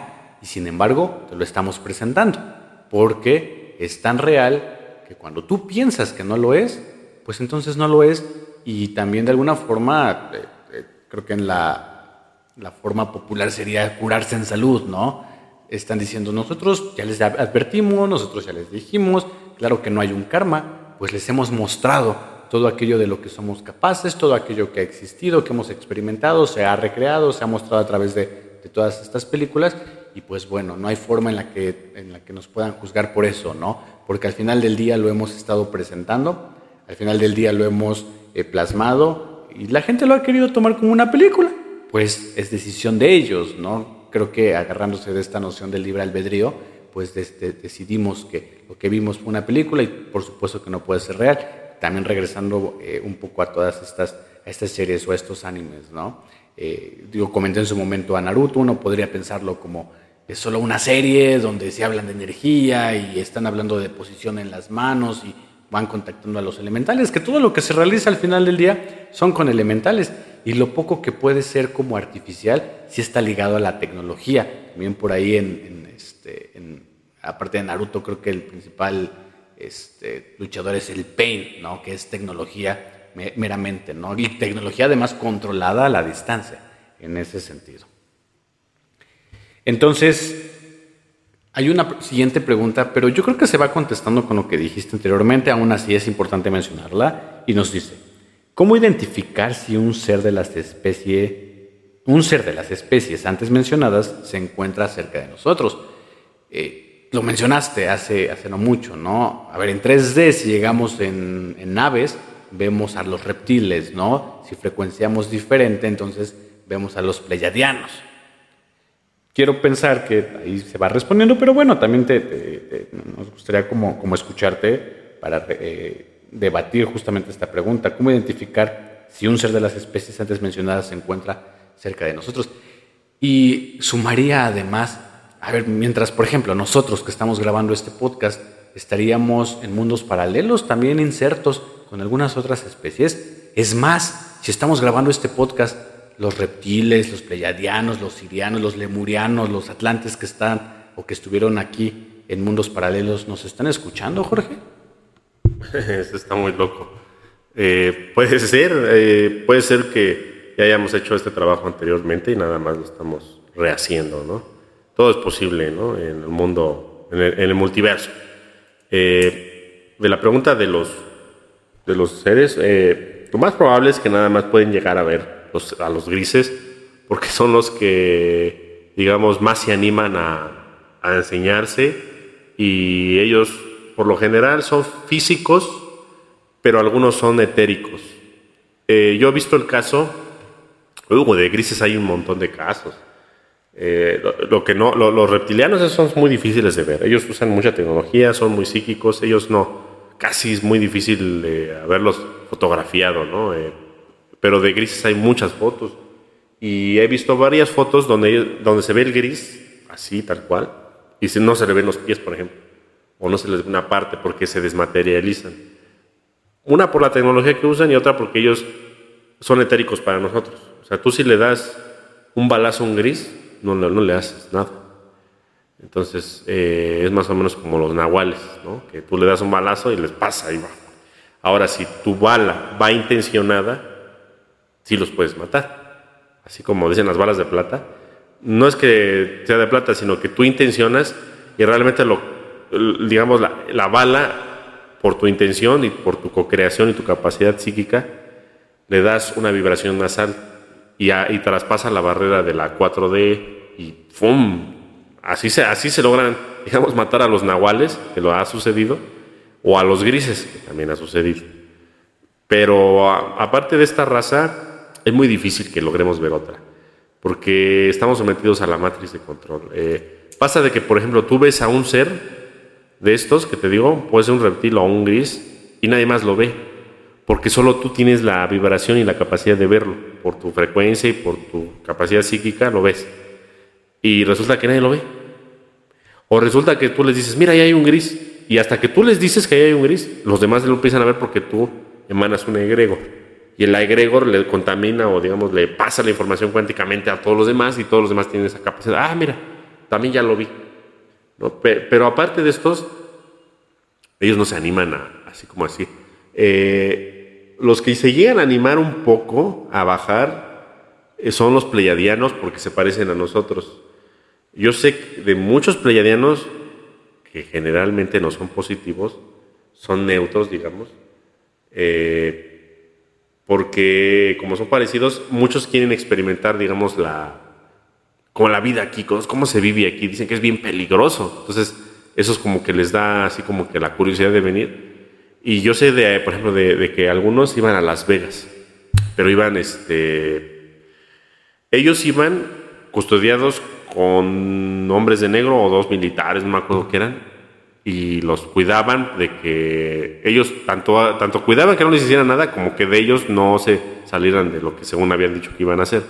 Y quería, e, esa vez dijeron, queremos nada más ir a ver cómo es eso de las cartas, porque eso es como que algo muy raro para nosotros, cómo es eso de que puede haber miles de personas yendo a diario allá a, digamos, a, pues, apostar, ¿no? O sea, para nosotros pudiera ser algo normal, pero para ellos no, era incomprensible. Y ellos tenían un, un, este, un tipo como un lápiz, así como una pluma, como esa que tienes, así plateada o digamos, así de, de acero, más grande, y la usaban como pluma, pero con ese podían paralizar a cualquiera. Cuando alguien se acercaba mucho y ellos pensaban que cualquiera los iba a agredir, porque así les habían dicho que todos eran malditos aquí, los paralizaban con esa cosa, entonces ya no se podían mover, ¿no? Entonces este, traen un poco de tecnología así, digamos. Eso de lo que sé de algunos pleiadianos, ¿no? Hay un montón de anécdotas, ¿no? Podríamos hacer un podcast de puras anécdotas, pero pues es difícil. Eh. Yo conozco también de gente que tiene conexión con pleiadianos y se van luego al bosque y hay pleiadianos que llegan y con ropa normal y parece que están por ahí también acampando con así, ah, es que también venimos a subir. y ellos pueden hablar tu idioma, nada más que se oyen como extranjeros. Y empiezan a... Pero cuando, por ejemplo, luego me, me han dicho que prenden fuego y ellos pueden controlar el fuego. Hace cuenta, lo hacen, lo, lo, lo aceleran o lo apaciguan. Pero ellos son muy fríos y entonces ellos vienen como a aprender esto de que a ver cómo bailan y cómo es eso que, de, que les gusta bailar. Y, o sea, vienen a como a experimentar esto, ¿no? Eh, es difícil ver a los otros, ¿no? Eh, acturianos, uf, es, es más difícil. Ellos no... Sí se animan a bajar, pero digamos que en cuerpos diferentes, ¿no? A lo mejor como cuerpos avatares usan cuerpos así como en la película de Avatar, se meten en un cuerpo humano y vienen y intervienen. Pero pues, dices, nada más se me hace raro, la persona se me hizo rara, pero hace cosas raras. Por ejemplo, puede aparecer billetes o puede aparecer algo de lo que necesites en el momento. Hay muchas anécdotas también de esas. Pero bueno, pasamos a la siguiente. Este es un tema totalmente diferente y hace referencia a la reencarnación. Y así nos dice, en el tema de reencarnación, si es que tenemos libre albedrío y elegimos a dónde llegar, o sea, a dónde nacer, ¿podemos elegir cómo morir? Esa es una de las preguntas. ¿Podemos elegir cómo morir?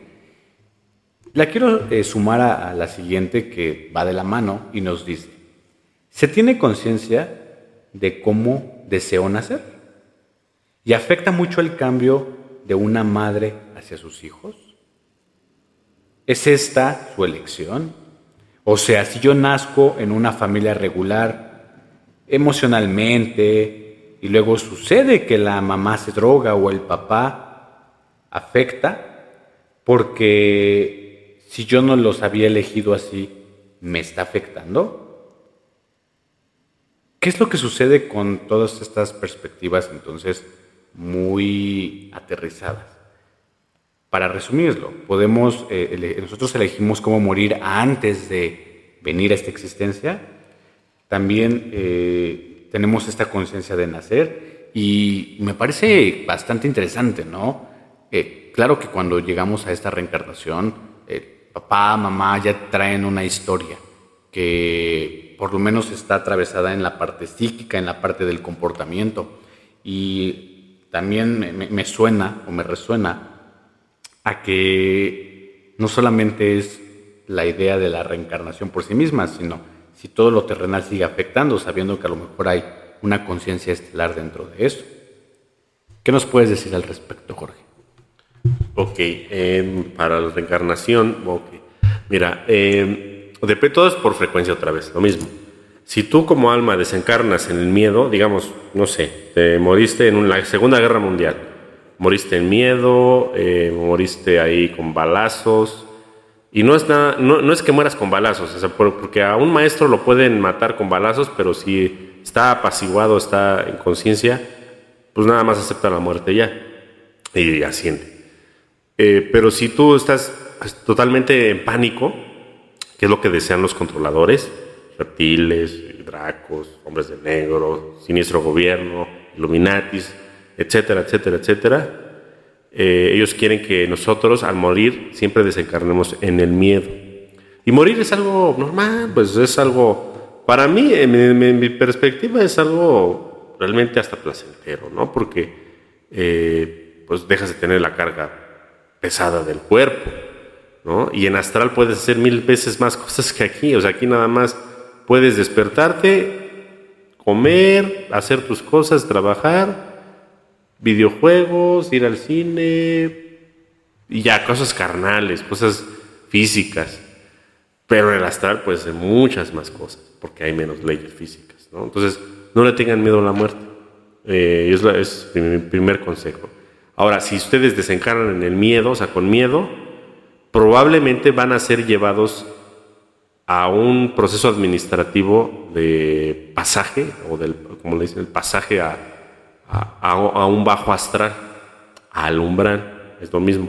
Entonces, ahí te van a, te van a, te va a llevar una administración de falsos maestros y te van a procesar falsamente, ¿no? Porque la Matrix ya está, digamos, la Matrix de control no es que, no es que haya sido mala o maligna, sino que fue diseñada con un propósito bueno, pero los dracos la hackearon, los Chopaz la hackearon y la han llevado a un control para beneficio nada más de ellos. Entonces, te van a decir que vuelvas a encarnar. ¿Dónde? No, pues nada más hay estos, mira. Y precisamente ellos saben dónde te vas a negativar más. O sea, te ponen para que te negatives más. Entonces vas a estar en un ciclo siempre perpetuo de odio, de rencor, de maldad, etcétera, ¿no? Entonces eso, es, digamos, un plan muy, muy maldito, muy malévolo que sucede y por eso la humanidad está como está. Ahora, si tú desencarnas con una frecuencia alta, vas con tu real maestro, tu guía, tu yo superior, ¿no? No, no, no queremos meter religión aquí porque no va al caso, sino que tú vas con, con quien tú debes de estar y te, va, y te vas a demostrar tú mismo o tu guía, que eres tú mismo en otra frecuencia, a dónde tienes que ir. Y pues dices, bueno, ya no quiero encarnar, pues no debería ser eh, libre albedrío, ¿no? Pero por el adoctrinamiento religioso que tenemos y las mentiras que nos meten al pasar, en el pasaje, eh, te dicen, no, es que tienes que volver. No, es que mira cómo dejaste las cosas. No, es que mira, no, tus hijos, imagínate qué van a hacer sin ti. Mejor reencarna en un hijo de tus hijos para que resuelvas las cosas ahora sí. Pues no cómo las vas a resolver si regresas y no te acuerdas de nada. Obviamente vas a cometer los mismos errores, ¿no? Y tus hijos te van a tener rencor por entrelazamiento cuántico, porque dices, bueno, yo les hice mal a mis hijos. Y te dice el, el falso guía te dice, "Ah, mira, como le hiciste mal a tus hijos, reencarna tú en uno de ellos para que tú resuelvas la situación." Pero ¿cómo lo vas a resolver si tú no eres un maestro? Tú no, tú no eres un ungido, tú no, tú no este, practicas la maestría. tú eres un hijo de vecino, entonces vas a ir y vas a llegar en blanco y vas a hacer pues lo que ya el sistema te va dictando y probablemente tus hijos te tengan rencor y te traten mal por entrelazamiento cuántico. Aunque ellos no sepan que tú eres eh, su papá, o sea, que o sea, que el niño no era el, papá, pero por entrelazamiento cuántico, por vibración, van a tratarlo de manera negativa, ¿no? Y ahí se hace el falso karma. El falso karma es, es eso. Eh, ahora, el karma real es yo desencarno, voy con mi real guía, o sea, yo la verdad maté. Y ya vas con yo la verdad debo. Debo y maté a tantos. Pero no morí con miedo y estoy consciente de eso. Yo, yo, yo ya desencarné con conciencia. Ah, el guía te va a decir, ¿sabes qué? ¿Qué vas a hacer para enmendar esto? Bueno, voy a nacer y voy a construir una escuela para ciegos, por ejemplo, porque a los que maté los dejé ciegos, por ejemplo. Por ejemplo, no es un ejemplo, ¿no? Entonces tú ayudaste a mil almas a, un despertar. ¿no? Eso, es eso, eso sí es pagar el karma. Un falso maestro te va a decir, ay no, pues es que yo eh, desencarné y le, este, los maté, les quité los ojos. Y ahora voy a nacer ciego para que de plano sientas lo que es real maldad. Nace ciego. Ese es el real karma. Pues ¿de qué sirve si no lo vas a poder pagar nunca? Ciego vas a ser como... No vas a poder hacer nada, nada más vas a venir a sufrir. ¿no? Entonces hay que distinguir si tú desencarnas con frecuencia umbralina o desencarnas con alta frecuencia, alto astral. ¿Sale? Sí, y Después, fíjate que después de que terminamos ese, ese podcast, eh, también me surgieron a mí varias dudas, pero una de ellas sí viene de la mano con lo que había preguntado esta, esta persona, este comentario que nos dejó.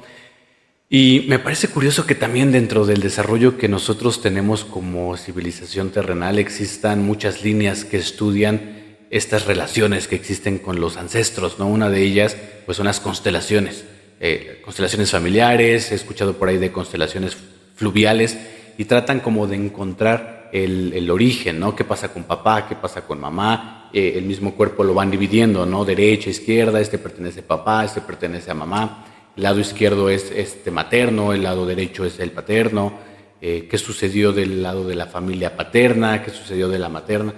Y me parece que el trabajo que hacen en función de recolectar todos los datos, las fechas, eh, le llaman skeletons in the cupboard, ¿no? Los secretos familiares, las, eh, el momento en el que desencarna, eh, eventos importantes, si hubo alguna infidelidad por ahí, si hubo a lo mejor alguna traición, todo eso, ¿no? Al final me parece una tarea impresionante que va trazando una línea hacia lo que podríamos entender como esta herencia de, linaje, ¿no?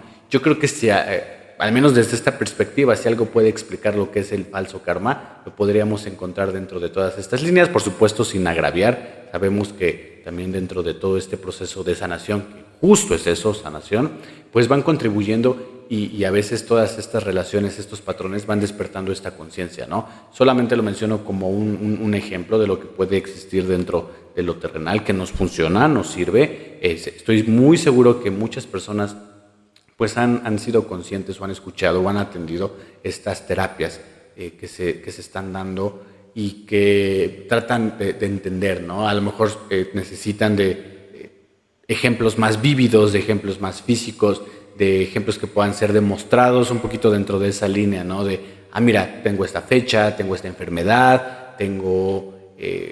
Por ahí recuerdo las clases que veía ahí en, la universidad, ¿no? Alguno de, de, los abuelos que participó por ahí en la Segunda Guerra Mundial, resulta que pues se encargaba de, en los, en los campos de concentración, pues asfixiar a toda la gente, ¿no? Llegaba la gente a los campos, los metían a una zona especial aparentemente para, eh, para bañarlos, ¿no? Los engañaban con eso, cerraban las puertas, activaban el, gas mostaza y entonces, pues bueno, eh, venía la muerte. Y resulta que esta persona, eh, pues tenía esa historia, no se la había compartido a nadie, pero entonces su nieto, cuando nace, nace como con este problema de pulmonar, ¿no? No podía respirar, tosía mucho y los doctores no encontraban como una explicación. Los pulmones se veían bien, eh, no, había como algún hongo, algún virus o algo que estuviera obstruyendo, ¿no? Luego entonces, cuando hacen como todo este trabajo de constelación familiar, pues se dan cuenta de la historia del abuelo y entonces dicen, bueno, este es el karma, ¿no? El abuelo en su, el abuelo en su momento, pues mató a todas estas personas, hubo una situación ahí, vías respiratorias, y entonces, pues ahora quien le toca es al, es al nieto, ¿no?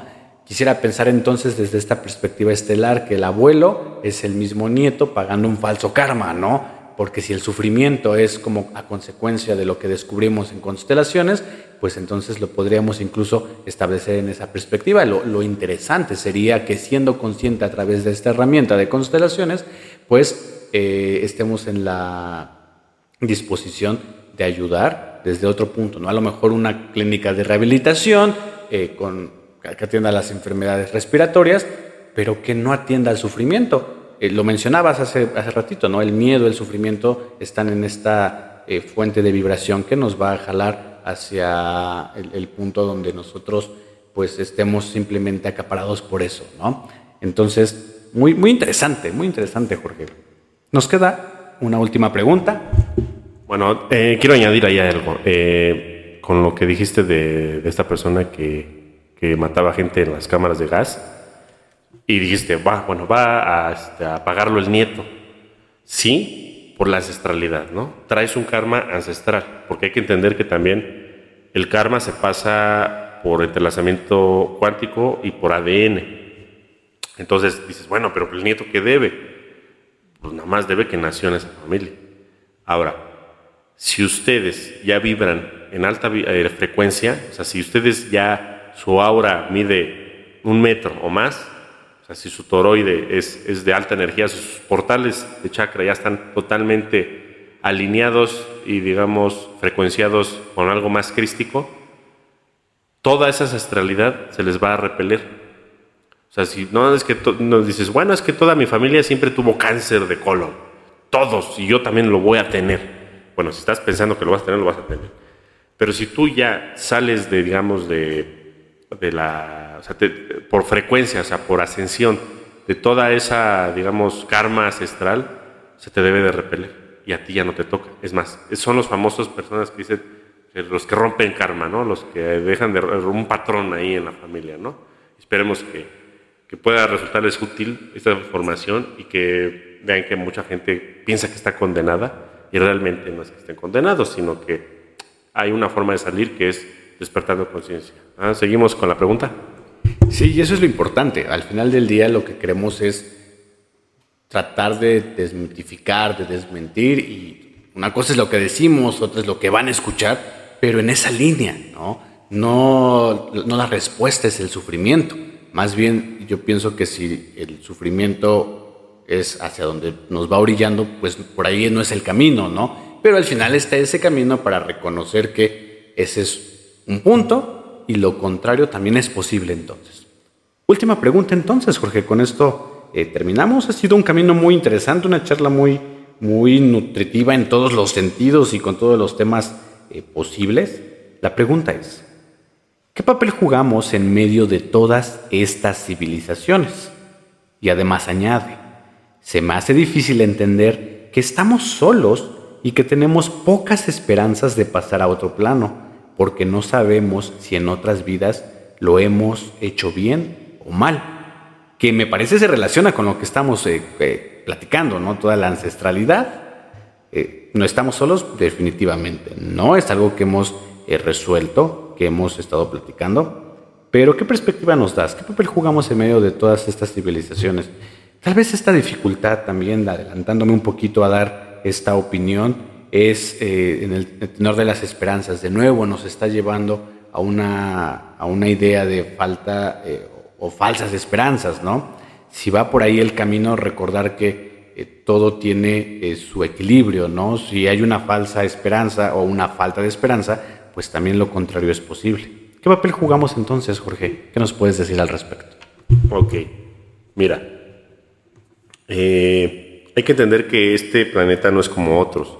Nosotros no nos podemos equiparar a, un planeta siriano o playadiano, lo que sea, porque ese es un planeta en cuarentena. Aquí este, es, los planetas en cuarentena como este están diseñados para poder hacer todo lo que uno quiera sin las reglas eh, que hay en la federación. Arriba, en a nivel estelar, en las federaciones, no se puede hacer todo lo que se hace aquí. Aquí, el que más dinero tiene, más las puede. El que más malo es, mejor le va. El que más ha matado, mm, hasta canciones le hacen. Entonces, eso no existe a nivel federación. Entonces, este planeta es como una Matrix diseñada para que también pues hagamos lo que querramos y que según eso nos hará recordar quiénes somos y quiénes no somos. Esta civilización está condenada al fracaso, a desaparecer, pero no es que se espanten, o sea, no es que, ay, no, ya está diciendo cosas que, que nos van a llevar a la muerte. No, no, o sea, es que es obvio que esta civilización no puede salir al espacio exterior porque, pues, imagínate, contaminaría a todos nuestros hermanos estelares.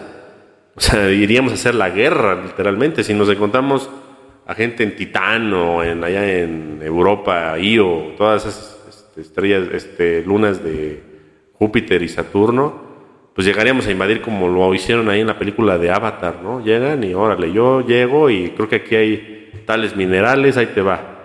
Con lo que hicieron los Anunnaki cuando llegaron aquí.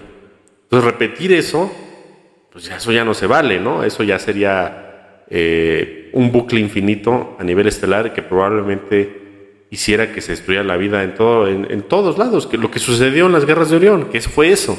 Eso, eso fueron las guerras de Orión, llegar y hacer, eh, decir yo os mando y eh, háganle como quieran, yo me voy a apropiar de ustedes. ¿no? Entonces se supone que se sobrepasó eso. O sea, las guerras de Orión acabaron y se estableció un orden galáctico. Ahora, aquí se puso los mundos en cuarentena, pero la gente que encarna aquí piensa que todavía estamos en las guerras de Orión.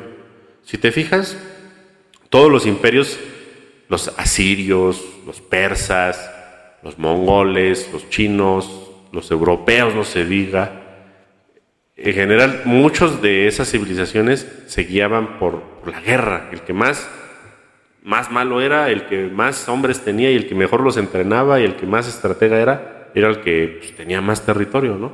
Y realmente eran como niños, o sea, porque si tú lo ves a nivel estelar, pues si un siriano o alguien muy elevado lo estuviera viendo, pues, sería como pues, si los niños estuvieran peleando, ¿no? O sea, literal así se ve. Y, tiempo tras tiempo, tras tiempo, tras tiempo se fueron forjando los, entre comillas, imperios aquí en la Tierra. ¿no? Entonces imagínate, somos una civilización tipo cero, todavía según no salimos al espacio, que ya el gobierno secreto ha salido, pero por trampas y intercambios ahí con de, tecnología por gente. Pero eso no es una civilización, eso nada más que unos cuantos individuos salgan. Eso no, nos, a nosotros nos denominan como civilización cero, que no, podemos, no hemos salido y no tenemos conciencia estelar. Entonces, lo que nos espera es, es este, que apaguen la matriz. O sea, se apaga y se cae la malla de frecuencia. Un tiempo vamos a estar sin malla de frecuencia, sin energía eléctrica, sin algunas comodidades que tenemos, caos total para algunos. Y luego viene la, el flash solar que es la ascensión para que este mundo cambie a 5D, como le dicen, que en realidad puede ser 6D quizás, porque en 5D todavía hay mucho, mucho reptil que quiere tener el poder, ¿no? Y muchos pleiadianos que también quieren, que están negativados, y muchos, este, Urma también está negativado. hay muchos de todos que todavía no han ascendido y que probablemente sería mejor pasar directo a las 6 para que ahí ya se pueda trabajar, digamos, tranquilos, sin ninguna intervención, sin nada de venenos psíquicos. Los venenos más fuertes son los psíquicos. Imagínate si el de al lado está pensando en puras porquerías, pues te va a contagiar. Entonces, nadie así puede ya vivir aquí. Entonces, más o menos queda un mundo aproximadamente como de, de entre 10 a 5% de la población actual. Nada más habría que sacar cuentas, hay que sacar ahí unas cuentas de más o menos cuántos son, serían, poquitos millones. Y esos son los que van a trabajar en pocos lados porque la configuración de la Tierra cambia. Eh, los continentes cambian, este, vuelve a, eh, digamos, la geografía y el nivel de oxígeno y todo cambia.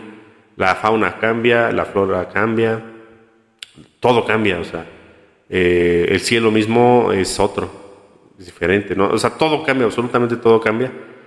Y toda la tecnología que estaba prohibida o que está prohibida actualmente está se, se libera. O sea, la tecnología de Tesla, la de las pirámides, la de los atlantes, la de los lemurianos, ya es accesible, ya está, y se puede, digamos, volver a activar y se tiene que rehacer una civilización con conciencia.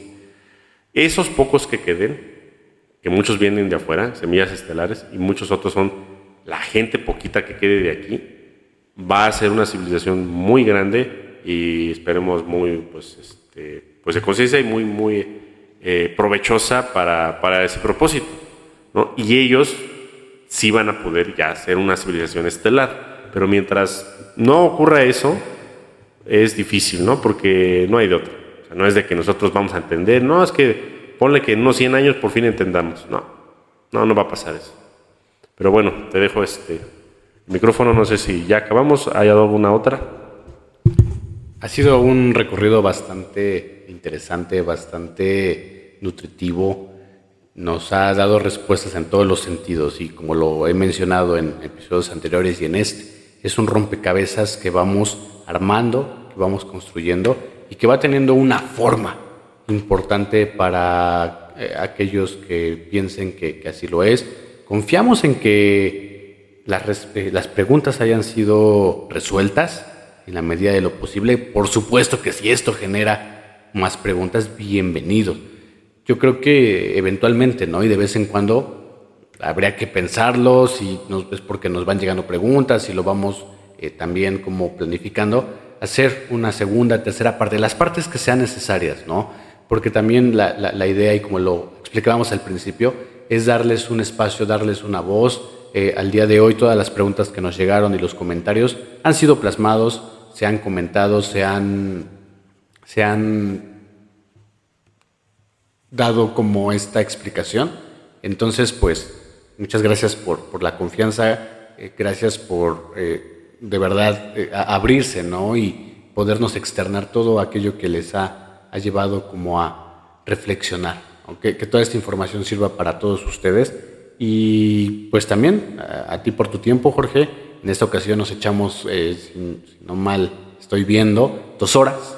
Son dos horas, pero se han pasado rapidísimo, ¿no? Toda la información eh, plasmada aquí pues va, va fluyendo y, en el sentido en el que también no es repetitiva, pues estamos como siguiendo generando más y más y más, ¿no? Entonces confiamos que toda esta información, toda esta energía que estamos nosotros aquí conteniendo dentro de este espacio, pues la puedan sentir, la puedan sentir. Si hay más dudas, como les comento, habrá más episodios y pues es lo que puedo decir en, ese sentido. Eh, como siempre les agradecemos la disposición por estar del otro lado, por escucharnos, por interactuar, por preguntar. Eh, se han acercado de manera presencial, se han acercado a través de mensajes. Todo eso también es parte de lo que nosotros podemos tomar como una pauta para darle un seguimiento. ¿Hay más dudas? Eso es un hecho, Jorge, me parece que en todos los episodios los hay, pero también hay que darle los tiempos y los espacios para que vayan fluyendo, para que vayan aterrizando y porque los momentos que llegan son los eh, perfectos y adecuados. Ha sido un placer, Jorge. No sé si hay algo más que quisieras decir en, torno a todo lo que hemos platicado. Si no eh, es así, pues bueno, eh, estamos a punto de despedirnos. Ok, Cecilio. Igualmente, agradezco tu tiempo, tu disposición eh, yo creo que no es fácil también, eh, eh, digamos, tenemos, digamos, vidas laborales, tenemos que hacernos espacios para esto, vidas familiares, etcétera, sacrificamos algo de tiempo y de espacios, digamos, que pudiéramos dedicar a otra cosa, pero yo siempre les digo a todos los demás que esto es, es más que importante, es la única manera de salir de aquí eh, y si no lo hacemos, pues simplemente vamos a estar eh, en vidas perpetuas eh, haciendo lo mismo, hasta que nos diluyamos en, el, en, la eternidad de, lo de siempre. Entonces, si ustedes ya quieren salir de esto, tener un cambio y de cambiar la perspectiva de, cómo ven la, vida misma, cómo, cómo se sienten, pues eh, es, es, es, el es un momento histórico que viene. Ya, ya dije un poquito en este, en esto, en este podcast sobre lo que viene. Eh, habría muchísima más información, pero no los quiero predisponer a, algo en específico porque la mayoría todavía vibra en el miedo. Y el vibrar en el miedo hace que nos hagamos una expectativa apocalíptica de lo que viene. Entonces, yo les recomiendo que mejor eh, concentren toda su energía en el despertar de conciencia eh, escuchen esto varias veces, pónganlo, repítanlo si no lo entendieron.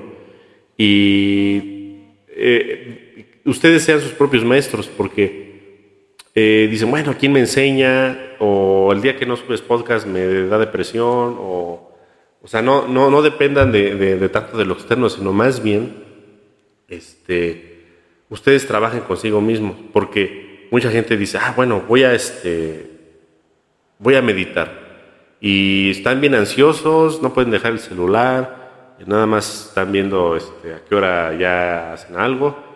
Entonces, imagínense, eh, antes en las escuelas iniciáticas, a muchos iniciados se les dejaba que entraran a una cueva, a oscuras totalmente, sin, obviamente sin, sin celular, en ese tiempo no existía, y sin comunicación y sin agua y sin comida durante tres o cuatro días. Eso hacía que hubiera una conexión contigo mismo, porque aprendes a escucharte. Entonces, cuando tú te escuchas, tú te vuelves tu propio maestro. Y esa es la manera más fácil de canalizar la información. Entonces, si nosotros mismos no estamos ni siquiera capacitados para estar una hora solos, pues es imposible que ustedes despierten. Mi máxima recomendación para ustedes, algo práctico, es que estén solos un rato por lo menos al día, totalmente aislados de cualquier otra persona.